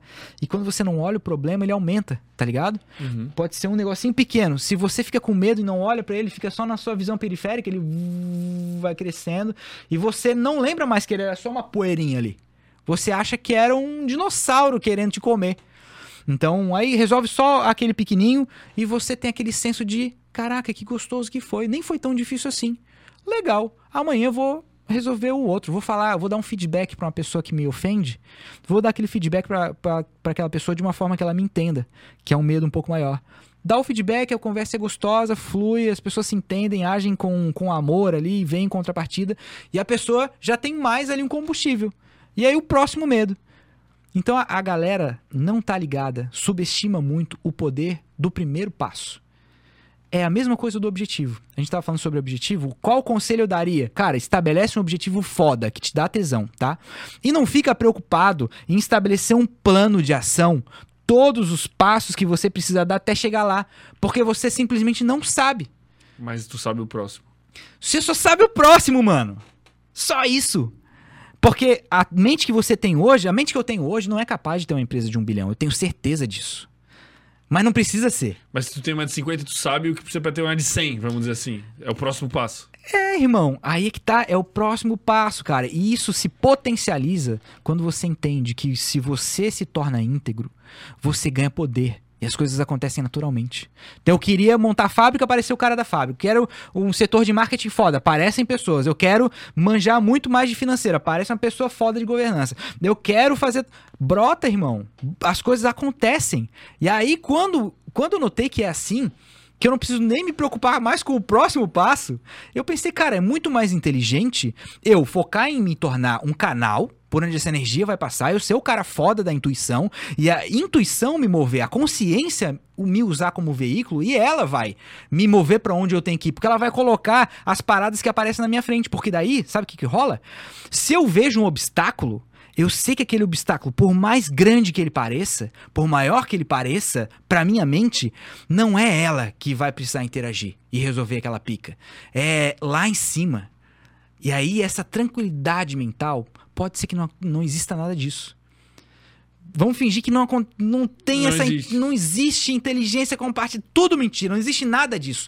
Só a minha convicção já me traz um estado de ânimo, uma tranquilidade, que aí o meu inconsciente tá tranquilo, tá relaxado, ele pega melhores referências de uma forma mais tranquila, mais inteligente e resolve de uma forma melhor aquele obstáculo. E eu não acredito que seja isso, tá? Eu acredito que realmente existe uma parada e tal, e é essa parada que resolve. Mas ainda que não existisse, ainda assim valeria a pena a gente atuar com esse. O que importa é o resultado. Tipo, vamos supor, se tu não quer acreditar, não acredita, mas o que importa é o resultado. Exatamente. Então, mano, estabeleçam objetivos grandes que deixem com o pau duro e que te motive todos os dias. Veja mais as partes positivas. Cara, eu tenho uma palavra boa pra substituir pau duro, se tu precisar. Tesão. Não, olho de tigre. Olho de tigre. O, quem que veio aqui, como é que era o nome do cara? Ah, o El, professor de oratória. É um cara muito bom que ensina sobre oratória. Aí ele... ele É o. Por causa do olho de tigre do Rock Balboa... Que É o daí- Zig. Não, outro. Ah, tá. Outro professor de oratória. Zig, abraço pra você, você é foda também. Zig é gente boa demais. Zig é foda também. É... Que diz que o, que o Rock lá no... Eu não assisti muito os Rock Balboa ali, mas que ele perdeu o olho de tigre, tá ligado? O olho de tigre é esse tesão, esse ímpeto dele. Ele só conseguiu recuperar quando ele virou um fudido de novo, assim. Essa coisa que te move. Então é uma boa substituição se for dar uma, uma palestra em um lugar que não pode usar pau duro, tu pode falar olho de tigre. Legal, legal. Boa. Então, se Tenha um olho de tigre, tenha, tenha um o, pau duro. olho de tigre. Então, ser otimista para olhar para as partes positivas. E o grande lance é, não precisa se preocupar em chegar até lá, porque isso desmotiva, porque você se sente incapaz. Então saiba só que você precisa dar o próximo passo, já é o suficiente. Então, que a tua mente de hoje, ela não tem condição de discernir as coisas que são necessárias para você chegar até o objetivo, lá o nono passo, você não sabe. E isso te tira a tua fé. E se tira a fé, tirou tudo. Quando você tem um pinguinho só de dúvida, cara, é uma rachadura que vai rasgar e vai tudo que você construiu, aquilo vai acabar. Então, Esse que- pensamento é muito forte, cara. É é justamente isso que eu penso. Tipo, imagina que tu chegou numa casa que tá. Mano, a casa tá escaralhada, tá ligado? Sem a pintura fodida, cheia de teia de aranha. Tudo, irmão. Cara, tu não consegue olhar e pensar o que, que eu faço pra essa casa ser maravilhosa, linda, perfeita. Cara, tu não consegue olhar e visualizar isso. Tipo, tu não, tu não sabe todos os passos. Mas Sim. tu sabe assim, cara, eu vou tirar esse móvel daqui, botar ele no lugar, eu vou limpar essa teia de aranha. Tu vai fazendo coisas, tá ligado? Sim, e vai se motivando cada passo, né? E uma hora tu tem a porra da casa perfeita, velho. Eu acho que é isso, caralho. Pensamento foda, velho. Sim, cara, sim, sim. É, essa foi a premissa que me trouxe até aqui, cara. Assim, não sou de uma família rica, trabalhei lixando parede em Portugal, então já me fudi, passei um pouquinho, uns dias lá de fome. Foi da lá. máfia, Fui da máfia, sem querer. sem saber, o, o mais ingênuo na máfia, de capuzinho assim, achando que tava sendo segurança. E quando aconteceu a primeira treta, a minha reação foi me esconder. Aconteceu uma treta. E eu me escondi, nem quis participar Pô, daquilo. justo, tá louco morrer por uma máfia que tu nem é da máfia, pô. Exatamente. Com todo respeito aí, rapaziada. Pô, tamo da... juntão, né? Como é Ninjas é? de Lousada. Meu Deus, cara. Se esse vídeo chegar em- nos Ninjas de Lousada, desculpa Cara, a gente aí. tem audiência em Portugal aí, Ô, velho. a galera lá de, de Lousada, pô. Se tiver alguém de junto. Portugal assistindo até aqui, que pode ser o vídeo tá eternizado, por favor, comenta aí sobre as máfias. Fala É, se é da é. sua cidade, se não é. se- Sim, ó, tamo junto, tá? Nada contra, tá? Aliás, usa consciência. Cara, eu acho bizarro esses caras da máfia, né? Eu já vi entrevista com um cara, tipo, de ex-máfia, assim. Um bagulho bizarro, pô. A gente nem precisa falar sobre isso. Cara, vamos pegar as perguntas da nossa audiência. Bora. Tá rolando aí, ô Gabriel? Os comentários daí a gente dá uma respondida aí no que tá rolando. Uhum. Vou pegar aqui, o Gabriel separou pra gente. O Gabriel é o cara, né, velho? Ô, Gabriel, velho. Esse Gabriel é demais. Gabriel é demais, pô. O Gabriel tá na, na- na cadeira da Elements também, né? Ah, então é por isso. Produtividade já milhão, velho. Bruna Dias. É a Bruna? Opa! a- essa, essa mulher é sensacional. Essa mulher aí. Ela mandou aqui: Não reagir é um poder que quem descobre muda de vida, muda a paz e muda o jogo da vida. É, O não reagir. sim, cara. É. Não foi uma pergunta, mas quer que eu comente alguma coisa sobre isso aí? Pode A comentar. gente já falou algumas coisas, né, cara? Desse não reagir, né? É, é, do não reagir. Basicamente é isso. Seria tipo é, é, essa questão do, do livre-arbítrio, assim, É, até vamos cara. dizer, né? Tu tem um, um Isso. reprocessamento várias vezes antes de tu tomar uma decisão, né? Tu É. não ser impulsivo. Isso, cara, isso. É, é o único jeito de você ser genuíno, você não ser manipulado. Porque as pessoas que só reagem, às vezes ah, reage agressivamente, a pessoa se sente foda, porque tá falando alto, tá reagindo agressivamente, mas na verdade ela tá só sendo manipulada. Aí tem pessoas que identificam isso e não respondem à agressão. E essas pessoas, se elas não tiverem integridade, elas são capazes de manipular quem só fica respondendo aos estímulos. Então, se a galera não quer ser manipulada, pensa um pouquinho mais se é assim que vai viver mesmo. Isso é louco, né? Porque quando a pessoa pensa em manipulação, ela pensa que a manipulação é uma pessoa que vai te falar coisas, né? e artimanhas, e não, cara, tudo é uma manipulação, velho. Se eu te der um soco na cara agora, eu tô te manipulando, porque eu tô alterando as circunstâncias atuais de maneira que eu imagino qual comportamento tu vai ter. Sim. Mas a partir do momento que tu não é reativo, Aí que tá. A eu melhor, perco é- meu poder sobre ti, eu não consigo te manipular. a, melhor, a melhor reação é a não ação. Esse é o grande lance, cara. Então, quando você descobre isso, você tem uma chave que muito pouca gente tem atualmente. Galera tá só Pô, reagindo. muito pra foda caramba. isso aí, velho. Quando tu descobriu isso? Essa foi, tu foi lapidando aos poucos. assim. Não, essa não é minha. Essa é do. Eu acho que é do estoicismo, essa frase aí. Me corrijam se eu estiver errado, tá? Não tenho certeza, mas eu li Pode em que alguma. seja. Se o cara não corrente sabe, de- o cara fala. Foi o Albert Einstein que disse. É. Foda-se, tudo funciona. Lara Antonello, ou Antonello. Antonello, eu acho, né? Antonello. Né? Italiano, né? Passei seis horas assistindo o Praticast com o Fermento. Agora que terminei, mais umas duas horas vem por aí. Isso é maravilhoso. Pô, muito obrigado aí pela audiência. O Praticast foi um podcast que eu gravei lá em São Paulo com o Gabriel Dias, cara. E é um podcast que ele fala sobre empreendedorismo e tal. Aí chegou lá, cara, e ele me falou que ele segue a Bíblia rigorosamente. A gente passou seis horas, seis horas, cara, foi o mais longo da história dele e tal, seis horas só discutindo por que, que ele seguia a Bíblia, velho. E eu, tipo, contrapondo, né? Eu sou muito anti-religião. Caraca. Cara, foi uma discussão fodida, velho. Sobre vários aspectos ah, espirituais, religiosos e pontos de vista, assim, mas foi uma discussão Que maneiro? Deve um ter sido um papo. foi, foi legal, velho. E super respeitoso, obviamente, né? Não foi um empate. Seu filho da puta é muito Não, burro por acreditar mano. em Deus. Foi tipo. Não, a galera não entende que pode dialogar sobre coisas opostas respeitosamente, sem o menor É problema. raro, mas acontece. Aqui acontece com frequência, infelizmente. É bom. Pô, então muito obrigado aí, Lara, pela audiência. Ela deve ter curtido também o papo aqui, velho. Ah, que bom. Depois acho que vou fazer mais uns stories relatando minhas experiências lá. Cara, eu quero chegar em casa E e, pensar e comer, velho, e pensar assim, meu Deus, velho, tudo que eu vi, tipo, assimilar, porque não tá dando tempo, né? Eu Sim. tive um, um input de informação absurdo, eu tô vindo aqui, tô tendo outro input de informação absurdo, tá ligado? Tipo, hoje eu vou, sei lá, velho. Vai transcender. É, velho, vou, vou dormir num, numa, num tanque de imersão, tá ligado? Não, vai ser. Pra dormir vai ser legal, você vai ver. Foco na dança. Já sigo e acompanho o Rafa há um tempo, gostaria de saber como foi a experiência de tomar ayahuasca. Ô, papai. Conte-nos, a primeira. Qual foi a Ah. mar... Conte-nos a mais marcante, na verdade. Tá, vamos lá. Eu já tinha tomado ayahuasca três vezes numa vertente xamânica, que foi legal a experiência. Bugou minha cabeça de um jeito diferente, mas não foi, tipo. Não foi um ponto de inflexão, sacou? Não me curou. É. Dessa vez, cara, Cara, tu não respondeu minha pergunta que eu fiz no começo, na real. Responda ela rapidamente antes de tu falar disso. diz. É parecido de alguma forma. É, mas eu acredito que a parada que você fez, o Vogue Angels, é intenso, tipo, porrada, rapidamente te leva. E a ayahuasca, ela é orgânico. É meio que uma dança. Você vai, tem as percepções, ah, volta, e aí você vê outras coisas, e você passa um tempo sem, aí pum, de novo. Você Mas que fica que mais consciente. tempo sem. Tipo. Você fica consciente. Você volta aqui. Tipo, aqui, ó. Tipo, se eu fecho os olhos agora, eu estou consciente de que eu estou de olhos Sim, fechados. sim. Tipo, tu volta pra esse volta, estado de volta e você abre o olho, você fica alternando entre estados de consciência E daqui plena. a pouco vem de novo. E vem, e aí, cara. Mas já- daí quando vem é, é tipo aquilo. é, não, é um pouco diferente, cara. Assim, a ayahuasca, a experiência. Ela é uma parada de cura, sacou? Não é um negócio de você ter uma experiência, descobrir coisa. Não, é cura. Você vai curar. Basicamente, você vai curar dos traumas que você teve no passado e que você, por medo, você encaixotou num lugar que você não olha mais. Só que E fato. Isso tu acha que não acontece no Vogue? Acontece também. Acontece também. Nos dois acontece. Vai, vai me falando, Tá, eu quero entender tá. a. Aí tá lá encaixotado, mas não é porque tá encaixotado num canto que não tá te influenciando.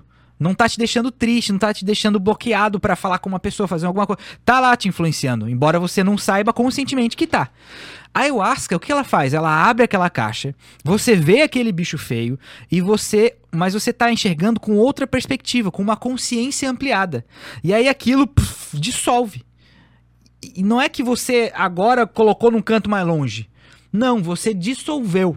Você curou aquela parada que você tinha que te atrapalhava.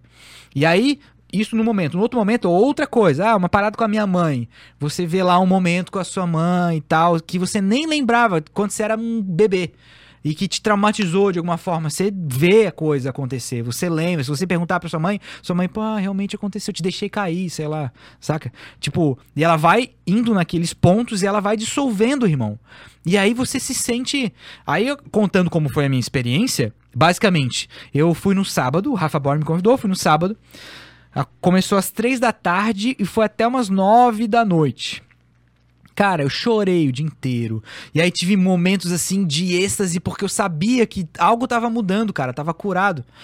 E aí, outros momentos de, de, de percepções sobre a vida. Notei que a vida é diferente do que eu pensava. Momentos de enxergar coisas como elas são e notar que elas são reais. Como isso aqui é real. Não é tô tendo uma alucinação, não, pô. Eu tô vendo que isso aqui é aqui. Tô pleno, eu sei que é.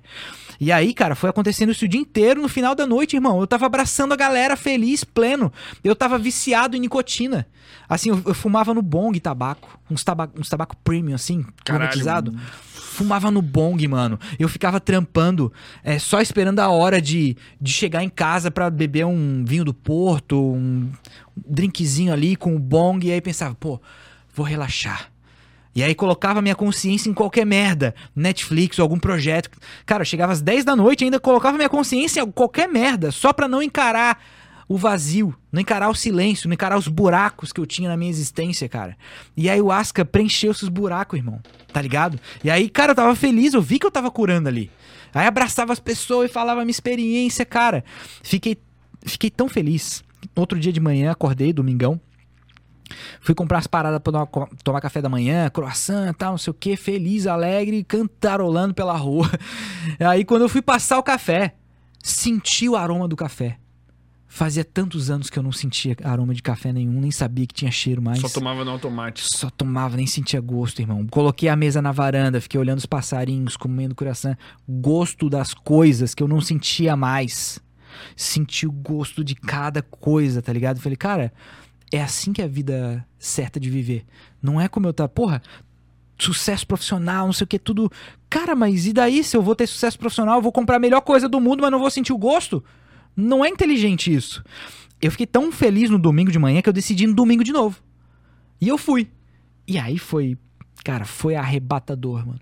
Aí eu curei de umas paradas cabulosas, assim, e tive a percepção que tava curado, me identifiquei e vi que era um local pra cura. Inclusive, Seda, muito obrigado. Você é um local de cura. É um local incrível, irmão. O que entra de pessoa lá, pessoa. Entrou um, não sei se nem se eu posso contar, entrou um ateu. Aí o cara foi lá, no final da sessão o cara tava engajadaço e teve visão e percebeu a realidade do mundo, cara. E aí no outro dia, a gente ficou sabendo que o ateu ia tatuar o hino, é, a oração do São Francisco. Essa história tu inventou, é impossível. Não inventei, irmão. Eu só não vou falar pra pessoa porque ela não pediu autorização pra contar, mas aconteceu. Bateu forte. Aconteceu, bateu. Cara, É, eu acredito, irmão, porque hoje o que eu vivi ali, se é parecido de alguma forma, é parecido de alguma forma. é, é parecido. Bateu muito forte, mano. É loucura, é insanidade, velho. O que passou na minha cabeça, assim, é. O real é insano, irmão. A Mano, nossa- é insano, insano, insano, insano. Mano, eu te- te- tenho flash na minha memória até escrito. Mano, tipo, eu via, tipo, eu e todas as pessoas, tipo, que eu gosto e vários convidados sem groselha, assim, tipo, meio que trabalhando pra construir um bagulho, tipo, todo mundo numa ciranda, assim, trabalhando. Mano, é tipo imagens loucas. O que foi visto na minha mente hoje daria um documentário daqueles cósmicos de alucinação, assim, tá ligado, mano? Tipo, Sim. Bagulhos bizarros, bizarros, assim, mas. é- essa- essas coisas que eu vi, principalmente, deu esse sentimento de coletivo muito forte, eu senti Sim. em alguns momentos, tá ligado? Tipo, Sim. de todo mundo. Eu vi umas cirandas loucas de seres humanos, assim, tá ligado? Sim. Tipo, de sensação de todo mundo, tipo, numa fábrica, tipo, que era a sociedade, sei lá. Sabe o que acontece muito? Tanto na ayahuasca quanto lá na Vogue Angels. Você expandir a sua consciência e você perceber que você faz parte do todo. Tá ligado? Uhum. Você é um pedaço de consciência do todo e você é o todo. E você é isso também. É difícil de O conceber. todo e a parte, o pa- a parte não é todo sem a parte. É, é, cara, e- mas você nota isso de um jeito que a mente não é capaz de discernir. Tá ligado? Não tenho referências suficientes a ponto de montar um pensamento pra conseguir idealizar, assim. Descrever criar- a sensação. Não tem Isso como, não tem como. Mas você sabe que é real. Aí você vê essa realidade e o quanto as coisas são infinitas e o quanto as coisas são eternas. E aí quando você volta pro corpo e você lembra dos pequenos problemas que a gente considera cabulosos e você sente vergonha de ficar gastando energia com esse tipo de coisa, cara. Com problemitas, tá ligado? Mas É. é muito. Cara, é muito louco, velho. O que eu tive hoje era muito louco. Porque tinha horas que eu pensava assim, cara, aonde eu tô? Eu pensava, tipo. Aonde eu tô, o que eu tô vendo, velho? Eu pensava, cara, eu quero dar um zoom out pra ver. se- E cada vez que eu ia mais pra fora, tinha mais coisa, entendeu? Tipo, eu não conseguia dar um. Eu queria. A minha ideia, eu pensava assim, cara, eu, eu tô tipo, tá, eu tô alucinando que eu tô nessa gota, eu tô muito louco aqui. Onde que essa gota tá? Essa gota tá na mesa, e, tipo, nesse nível, né? Eu pensava, vou dar um zoom out, vou dar um... E não existia, não parava de dar zoom out, porque não chegava em lugar nenhum. Aí quando eu chegava nesse lugar, eu voltava pra um lugar que tava lá no começo, velho. Caralho, irmão, foi louco hoje. O bagulho foi louco, irmão. Cara, é. Tem muitas coisas curiosas, mano. Mas a parada é aumentar o nível de consciência e curar o corpo. Curar a psique, curar as paradas pra tu viver melhor. Esse é o grande lance dessas terapias, tanto a Vogue Angels quanto a Seda. Inclusive, assim, não tô recebendo nada pra fazer isso, mas. É. E tu não tá nem recomendando. E não tô. É, Não pode. não pode, então não vou nem recomendar. Mas se você tiver curiosidade, Fique à vontade. fique à vontade. É isso. É porque não pode, pô. Não pode recomendar Legal. nada, velho. Legal. Nem ação pode, pô. Os caras que de, de falam de investimentos, tipo o primo rico, né? O cara já tem lá escrito assim: este vídeo não é uma recomendação de investimento. Ah, não saquei. pode, porque tu pode ser criminalizado pelas consequências que a pessoa Claro. tiver. Ah, por- boa, entendeu? boa, legal. Tá. Juliano Roque Costa. Rafael Dutra é fera. Olha. Nossa empresa é parceira da Elements Ah. há mais de quatro anos. Fantástico. A Elements é uma empresa fora da curva. Olha, é, ele é um amigão, ele é uma das revendas. E é isso que eu falei, tá ligado? Agir com integridade. Aconte- acontece problema? Acontece. Mas a gente tá aqui. Tá aqui pra resolver, ser íntegro, falar a verdade, tentar melhorar. abração, irado. Juliano. Abração pra você. Você é, você é pica, irmão. Espelunca 420. Esse mano, ô, mano, salve aí pro mano do Espelunca 420, cara. Esse bicho aí é demais. Ele acompanha direto e ele mandou, inclusive, lá pra casa, ele mandou de, de presente várias. Vários artigos canábicos personalizados do Sem Groselha, mano. Ah, eu legal. nunca eu tenho que trazer aí um dia pro- pra, pra galera ver, velho. Mas tem tipo.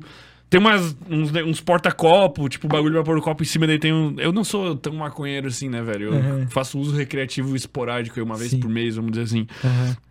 E daí tem todos os apetrechos ali, piteira e não sei o que. Pô, irmão, muito obrigado, cara. Tu é sensacional. O bicho fez com os bagulhos. Ele imprimiu numa impressora 3D e plastificou Caraca. com o bagulho do sem groselha. Mano, ficou muito foda, velho. O bicho Pô. é sangue bom demais, velho. Parceiro. É, Então ele mandou aqui. Você acabou de descrever eu e a Spelunca 420, minha empresa. É, tava desempregado e montei uma empresa e falei que ia ser a maior do mercado. Hoje já sou a maior do mercado no meio 3D e cada dia crescendo mais e logo menos tô, tô mais gigante.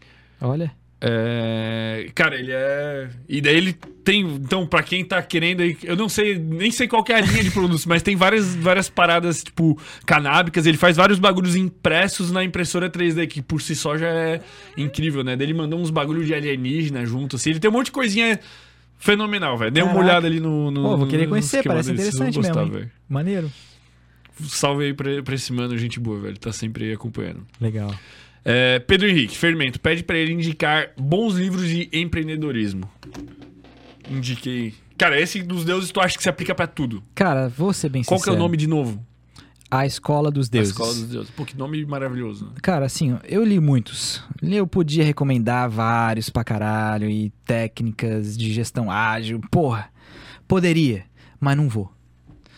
Sabe que eu não vou? Porque eu quero que você entenda a importância, irmão, do quanto você vai conquistar financeiramente, profissionalmente, se você ler aquele livro que eu indiquei. Esse é um livro não só pra você se tornar o empreendedor pica que você sonhar ser, e sim pra você se tornar uma pessoa que vai comportar essa parada de ser empresário, porque ganha poder quem consegue ser responsável com esse poder.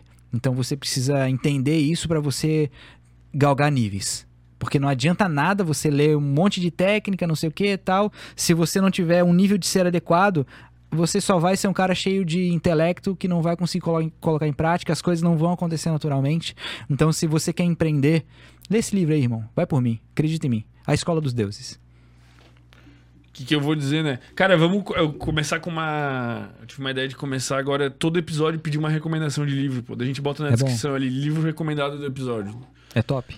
Porra, adorei, velho. A gente tem uma de fazer pergunta no final, tu vai ter que fazer uma pergunta, pô. Uh, papai. A gente tá com essa. Todo episódio termina com uma pergunta. O convidado faz uma pergunta, tipo, Caraca. o que você está fazendo da sua vida? Sei lá, pergunta pra audiência, entendeu? Ou pra Tá. mim também. Eu não aguento mais hoje, pô. Hoje chega de refletir, velho. Só quero ir pra casa assimilar a minha vida. Vamos lá. Carlos Lana, Rafa, dentro do que tu disse, qual seria, quais seriam os primeiros passos para quem está rumando a essa integralidade e autoconhecimento? Tá. Primeiro passo é primeiro reconhecer que a gente vive uma vida no piloto automático. Então a gente geralmente não tá com posse da consciência. Uma ferramenta muito importante, até o Murilo Gun, é, ele fala muito sobre isso, é a respiração. Respiração é um, meca- mecanismo de você se manter consciente. Então a galera nem nota que tá respirando. Mas a real é, se você perceber o ar entrando, notar a respiração, perceber que ela tá ali, encher o pulmão e tal, valorizar esse ar, naturalmente já vai te colocar no estado de consciência que você já vai estar percebendo mais o agora. Então, esse é um primeiro passo. E aí existe outra técnica que é bem interessante, até da Gnosis, que é do observador e observado, e tem a, a chave sol. Chave sol baseia-se em três perguntas simples, mas muito poderosas. São Puta, três eu não perguntas. lembro mais, velho. É, são três perguntas que quando você faz elas, imediatamente, pum, você fica consciente. Quando você procura nos, procura a resposta. Então, quem sou eu? Parece bobo, né? Quem sou eu? Quem eu sou? Quem eu sou? Essa pergunta tem muitas respostas. Ela vai ficando mais complexa à medida que você vai tendo mais consciência. Onde estou? Onde estou? Tem várias respostas. O que estou fazendo? Então, parecem simples, mas não são. São existenciais e à medida que a pessoa reflete filosoficamente sobre essas perguntas, ela vai tendo respostas cada vez mais incríveis, mas só em se perguntar, só o fato de você, vou fazer as três perguntas, só esse gatilho já te traz pra, pra consciência, pra presença, sabe? Pô, totalmente. Imagina uma- tu, tu- tu tá puto no trânsito, deu alguma merda, e tu para e tu pensa isso, cara, não tem como tu não ver as coisas diferentes, tá ligado? Agir menos por impulso, né? Ter esse, esse não, essa não reação, né, que tu disse. É, aí tem outras paradas, assim, sabe? Pra você ficar consciente e tal. Eu isso aqui. É, lógico, ele tem essa, essa parada, são oito, 108 baguinhas dessas. As vidas do Buda. Eu não isso? sei se tem relação com isso, mas você Claro faz... que tem, porra. Os tem. caras dizem que é 108 são o número de reencarnações segundo Ah, o budismo, pô. Legal, Daí diz que cada pedra do Japamala é isso. Ah, legal. Então, eu- é- é- são 108 e você vai fazendo 108 mantras, assim, nele, né? Ah, um... Aí você vai para ah, um, vai pro próximo. Tu sabe todos? Eu Ah, faço não, é o um mesmo? só, o mesmo. Ah, tá, tu faz Faz 108, 108, vezes. Entendi, até aqui e tal. Perdão pela ignorância. Nada que isso. Aí você. Aí quando você usa esse amuleto, ele já tá é, com uma energia que você impregnou, que é o do teu próprio simbolismo. Você teve um trampo de fazer isso. Então, ele já significa alguma coisa pra você. Então, você tá lá, envolvido no dia a dia, completamente à mercê da mecanicidade do dia. E aí você olha pra cara, já pra mala.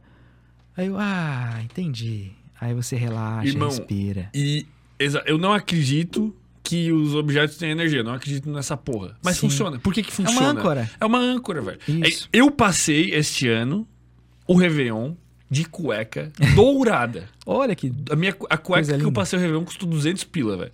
Ah. Porque eu falei, cara, eu já resolvi muitas coisas na minha vida, eu já sinto que eu me desenvolvi no nível de consciência. Esse ano é o ano de eu deslanchar financeiramente, Legal. tá ligado? Boa. Cara, eu acho realmente que o fato de eu ter passado o, o Réveillon de cueca dourada Sim. vai atrair cósmica. Cara, eu não acredito nisso. Pode Sim. ser que tu acredite, pode ser que alguém acredite. Eu não acredito. Sim. Mas toda vez que eu lembro do meu Réveillon, eu lembro que eu passei de cueca Sim, dourada. E sim. eu lembro que eu tenho um propósito e isso Claro. me motiva, isso me dá energia. Eu Sim. ancorei, é isso que tu falou, né? Sim, tem um simbolismo interno pra você que vai te dar motivação. E já funciona. E já funciona. Exatamente isso. Essa parada eu uso pra isso aí. Eu faço os mantras e tal, e isso aqui me lembra de estar presente. Do mesmo jeito, o cheirinho, coloco a essência na mão, cheiro, ah, presença. Tudo que eu puder fazer pra ser tipo uma um tombo na, na mecanicidade da vida, pra eu ter mais espaços de consciência, eu faço. Porque eu entendi que quanto mais consciente eu tô, mais eu ganho poder de uma forma inesperada. E se tá dando certo pra caramba, eu não vou mudar. O cara tem uma empresa de 50 milhões, quem discordar.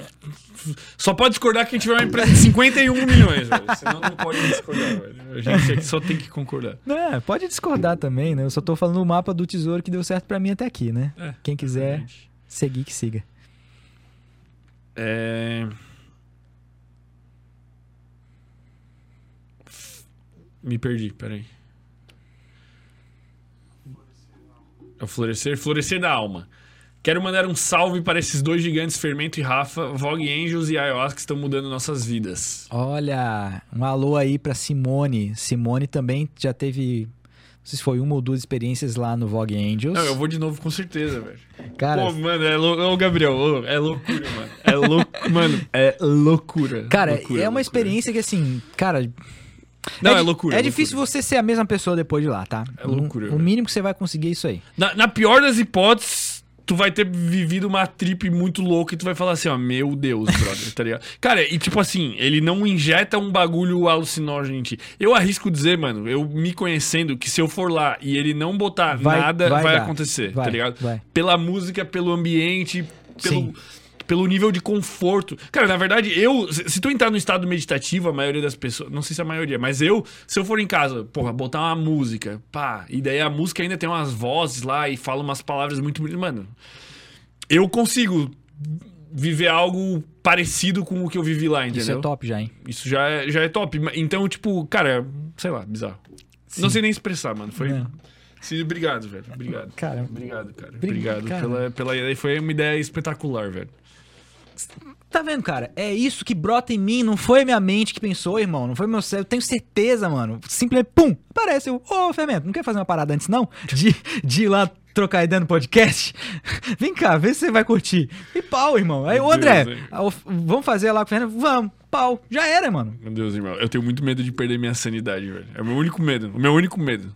Cara. Sabia que é o meu único medo, velho? É. Quer, quer dizer, a gente tem os outros medos aí que a gente enfrenta o dia a dia. Claro. Mas o único medo fixo Sim. que eu tenho, assim, tu falar, cara, qual que é o meu maior medo é enlouquecer, velho. Eu tenho Sim. medo de ir e não voltar. Sim, sim. Tu não tem esse medo? Não, não, não. Eu já tive, já tive, mas eu entendi que eu vou voltar sempre.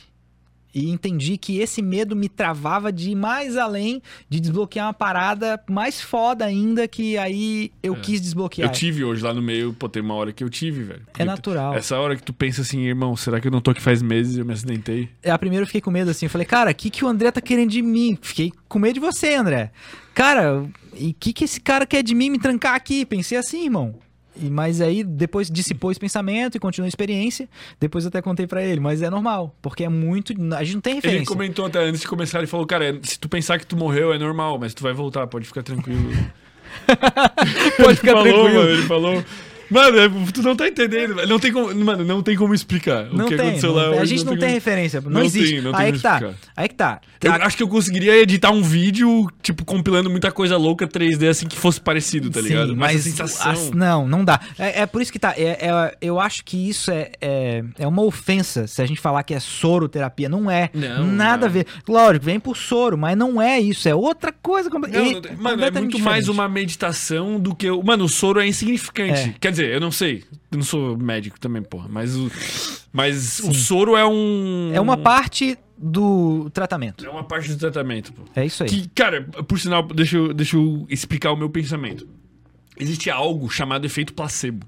Sim. Que é um efeito que funciona pra um caralho. Uhum. Que basicamente tudo o que a gente tá falando aqui praticamente funciona por dois motivos. Um deles, se tu acredita, pode ser porque ele funciona de verdade, e o outro que ele funciona por efeito placebo. Sim. O que, que acontece? Os dois funcionam. Sim. Então, quando eu vou num ambiente, mesmo que eu seja extremamente cético e foda-se, não acredito em nada. Não é o meu caso, mas vamos supor que fosse.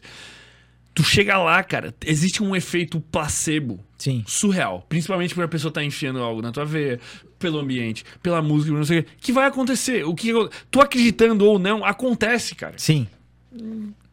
Então, foda-se, tá ligado? Tipo, cara, o que, que ele botou ali? na- na- ele botou. Sei lá, pode botar água na veia. Ele botou algo. ele botou um pouquinho de cafeína. Não importa o que ele botou, não importa o que o que importa é que acontece, velho. Sim, sim. Acontece, cara, e, e, é, e é uma parada medicinal, é um tratamento, irmão. Tá ligado? Não é pra ter experiência. É legal, é uma experiência É legal, incrível. é legal, como experiência legal. Mas junto lá tem triptofano, tem umas paradas que já fazem bem pro corpo, assim, E pro né? cérebro. E pro cérebro. E, e- mas além disso, é um tratamento que, no mínimo, se não acreditar em nada disso, do, do a mais, é um tratamento psicológico. Curou, olha que loucura, curou as minhas crises de ansiedade. Eu não tenho mais essa parada. E foi lá, eu tenho certeza, senti. Depois de lá, nunca mais tive, tinha direto. Então, o que dizer disso? Bizarro. Sai dele aqui. Carlos Lana. Rafa, tu acredita que existem energias que tentam manter as pessoas afastadas da própria essência e isso existe de maneira intencional por algum interesse? Acho que como se fossem energias ruins que te afastam dos teus objetivos. Cara, agora tudo que eu acredito é que tudo que a gente vê manifestado ao nosso redor, todas as coisas que acontecem são coisas que a gente tem que teria que resolver dentro e não resolveu. Então, basicamente, é, tem ali um medo, uma angústia, tem uma parada que a gente não enxergou, tal, aquilo a gente não foi capaz de interiorizar e resolver e perdoar com amor, sublimar aquela parada. Essa parada ela se transfere para alguém que pode ser o teu antagonista. A pessoa vai cumprir o papel de te ferrar para você ter a oportunidade de enxergar um negócio que você não foi capaz de enxergar dentro. Então, para responder essa pergunta, eu diria que creio que tudo que, você, que a gente enxerga como opositor, circunstâncias difíceis, pessoas antagonistas, na verdade são coisas que a gente tem dentro e aquela coisa só está se manifestando para a gente ter a chance, por piedade, para a gente ter a chance de sublimar aquela parada para que a gente não tenha que pagar com uma coisa mais preciosa ainda. Então, aí De certa forma, é como se tudo fosse interno. Tipo, não existe uma energia externa maligna. Não. É, é, é teu problema que atraiu aquela porra como se fosse uma peça no tabuleiro da tua vida pra atuar num papel, como se fosse uma constelação familiar com os papéis, sei lá. É exatamente isso, irmão. É, é o que eu acredito e, e faz bastante sentido. Que já aconteceu de caso, cara, de gente, assim, querendo nitidamente me ferrar. E eu, cara, em consciência, assim, lógico, não é fácil, mas em consciência, até na ayahuasca algumas vezes, cara, entender o que estava acontecendo e sublimar aquela pessoa que queria me ferrar com amor. Imaginar abraçando e saindo uma luz, um- uma energia de amor de mim indo pra pessoa e a pessoa se sentindo bem, vivendo bem. Quantas vezes eu já fiz isso que deu certo a ponto de, cara, a pessoa mudou de ideia em relação a mim. A pessoa queria me ferrar na internet. Por algum motivo. Construiu uma narrativa e queria me ferrar. E aí, depois que eu fiz isso, sem nem falar com a pessoa, a pessoa mudou de ideia. Mudou completamente de ideia. E fez o oposto, me resolveu ajudar. sem fazer nada. É. Então, cara, são coisas incríveis que acontecem. Várias outras vezes, assim, de situações super opostas, assim, antagônicas, ferradas, de, cara, agora fudeu. Eu parar, não reagir, refletir, me colocar em estado de consciência passi- passiva, receber aquela parada, entender a resposta que geralmente não é, ela não é intelectual, assim, ela é contra-intuitiva, inclusive, ela vem da intuição, mas ela é contra-intuitiva do que a gente acredita ser intuição, né? Então ela vem lá de cima e pum, você vê e geralmente não é a resposta que você teria se você tivesse identificado com o problema. Então, acredito de fato que tudo tá dentro. Tudo que manifesta fora tá dentro e só tá manifestando fora porque a gente não foi capaz de resolver quando tava dentro. Faz sentido, eu gostei da resposta. Fechou. Aqui fecharam as perguntas. Cara, eu queria agradecer imensamente a tua presença e gostaria que aí tu falasse tuas redes sociais, o que, que o pessoal vai encontrar no teu Instagram, o que, que o pessoal pode esperar aí do futuro da Elements aí. Mande, mande seus recados aí, vamos dizer assim. Foi legal falar olhando para a câmera ali então para ser bem real, para que vocês sintam que é real, tá? É, a Elements ela vai ser um veículo cada vez maior de manifestação de uma, um baluarte, uma bandeira de integridade. Então, tudo que eu conseguir conquistar de integridade e tornar aquela empresa íntegra, ela vai ser uma forma de transmitir essa energia para o mundo. Não estou falando sobre vender produto, estou pedindo para você comprar nada, estou pedindo para você embarcar nesse nosso manifesto que é viver sem medo. É isso que vai se tornar a Elements. Ela vai sim atingir os propósitos financeiros, ela vai sim atingir, atingir cada uma das metas, envolve coisas materiais, mas esse é só a superfície. Isso aí não é o que, o que tem no o que tem dentro. As minhas redes sociais, eu uso, vou usar cada vez mais agora o Instagram, então é o ponto Rafael Dutra. É, siga se você quiser saber mais sobre essa jornada de descobrimento, essa jornada de impulso em relação a coisas que dificilmente você encontra é, algum empreendedor falando, porque o meu grande lance vai ser cada vez mais empreender, ser um empresário, só que com integralidade do ser. Eu quero me tornar a pessoa mais impecável que eu puder ser e conseguir transmitir isso para as pessoas ao meu redor. Se você curte essa parada, se isso tocou alguma coisa aí dentro, chega lá e troca uma ideia comigo. Isso é o que me dá mais prazer. Vai lá, segue lá. Porra, irado demais. Galera que está nos acompanhando, inscrevam-se no nosso canal de cortes que está aqui na descrição. E também sigam a gente no Instagram, lá, o Sem Groselha. A gente está chegando a 200 mil inscritos, estamos com 189 mil.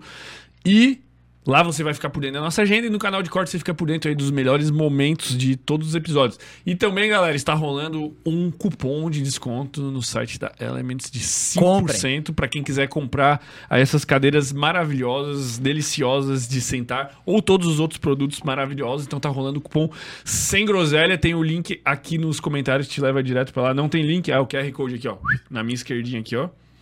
Tá rolando, só escanear já vai direto pro site para cupom sem groselha. Cara, muito obrigado por ter vindo aí, curtir demais o papo. Muito obrigado pela experiência que antecedeu o nosso papo. Foi sensacional, indescritível e eu aprendi muito lá e aprendi muito estando aqui contigo é, hoje.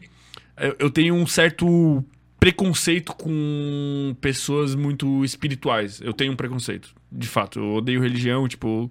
Eu tenho, eu, eu tenho aversão, eu não gosto, tá ligado? E te receber aqui quebra muito das minhas objeções e vai muito é, em, em, desencontro às minhas expectativas, de uma maneira super positiva, entende? É, eu tenho preconceito com o empresário espiritual e tu, tipo, quebrou completamente esse preconceito que eu tenho, entende? É, gente... é, o meu direito, tenho o direito de assumir os meus preconceitos. Claro, a gente. Isso é ótimo. E, e, tu estando aqui era algo que eu tinha pensado que talvez pudesse acontecer, mas. Eu, eu, o meu respeito é independente, né? Eu recebo pessoas aqui que eu discordo, recebo pessoas que eu concordo, mas tu foi uma pessoa que.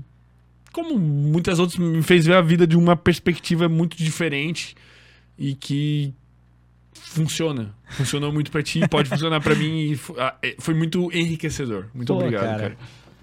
Pô, muito obrigado, irmão. Eu, é, eu fico feliz de saber que essa, essa, foi a tua reação.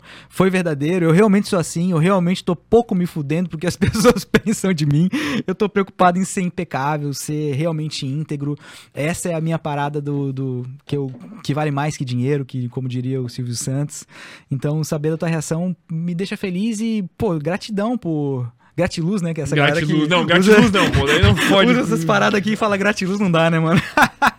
aí começam meus limites é, a aí, chegar. Aí não aguento. Cara, eu queria que tu deixasse uma pergunta, então, pra, pra nossa audiência, um questionamento para as pessoas fazerem antes de dormir. Maneiro, maneiro. Ó, você já percebeu que tem uma vozinha que fala com você, né? O tempo inteiro tem uma vozinha que fica dialogando com você, né?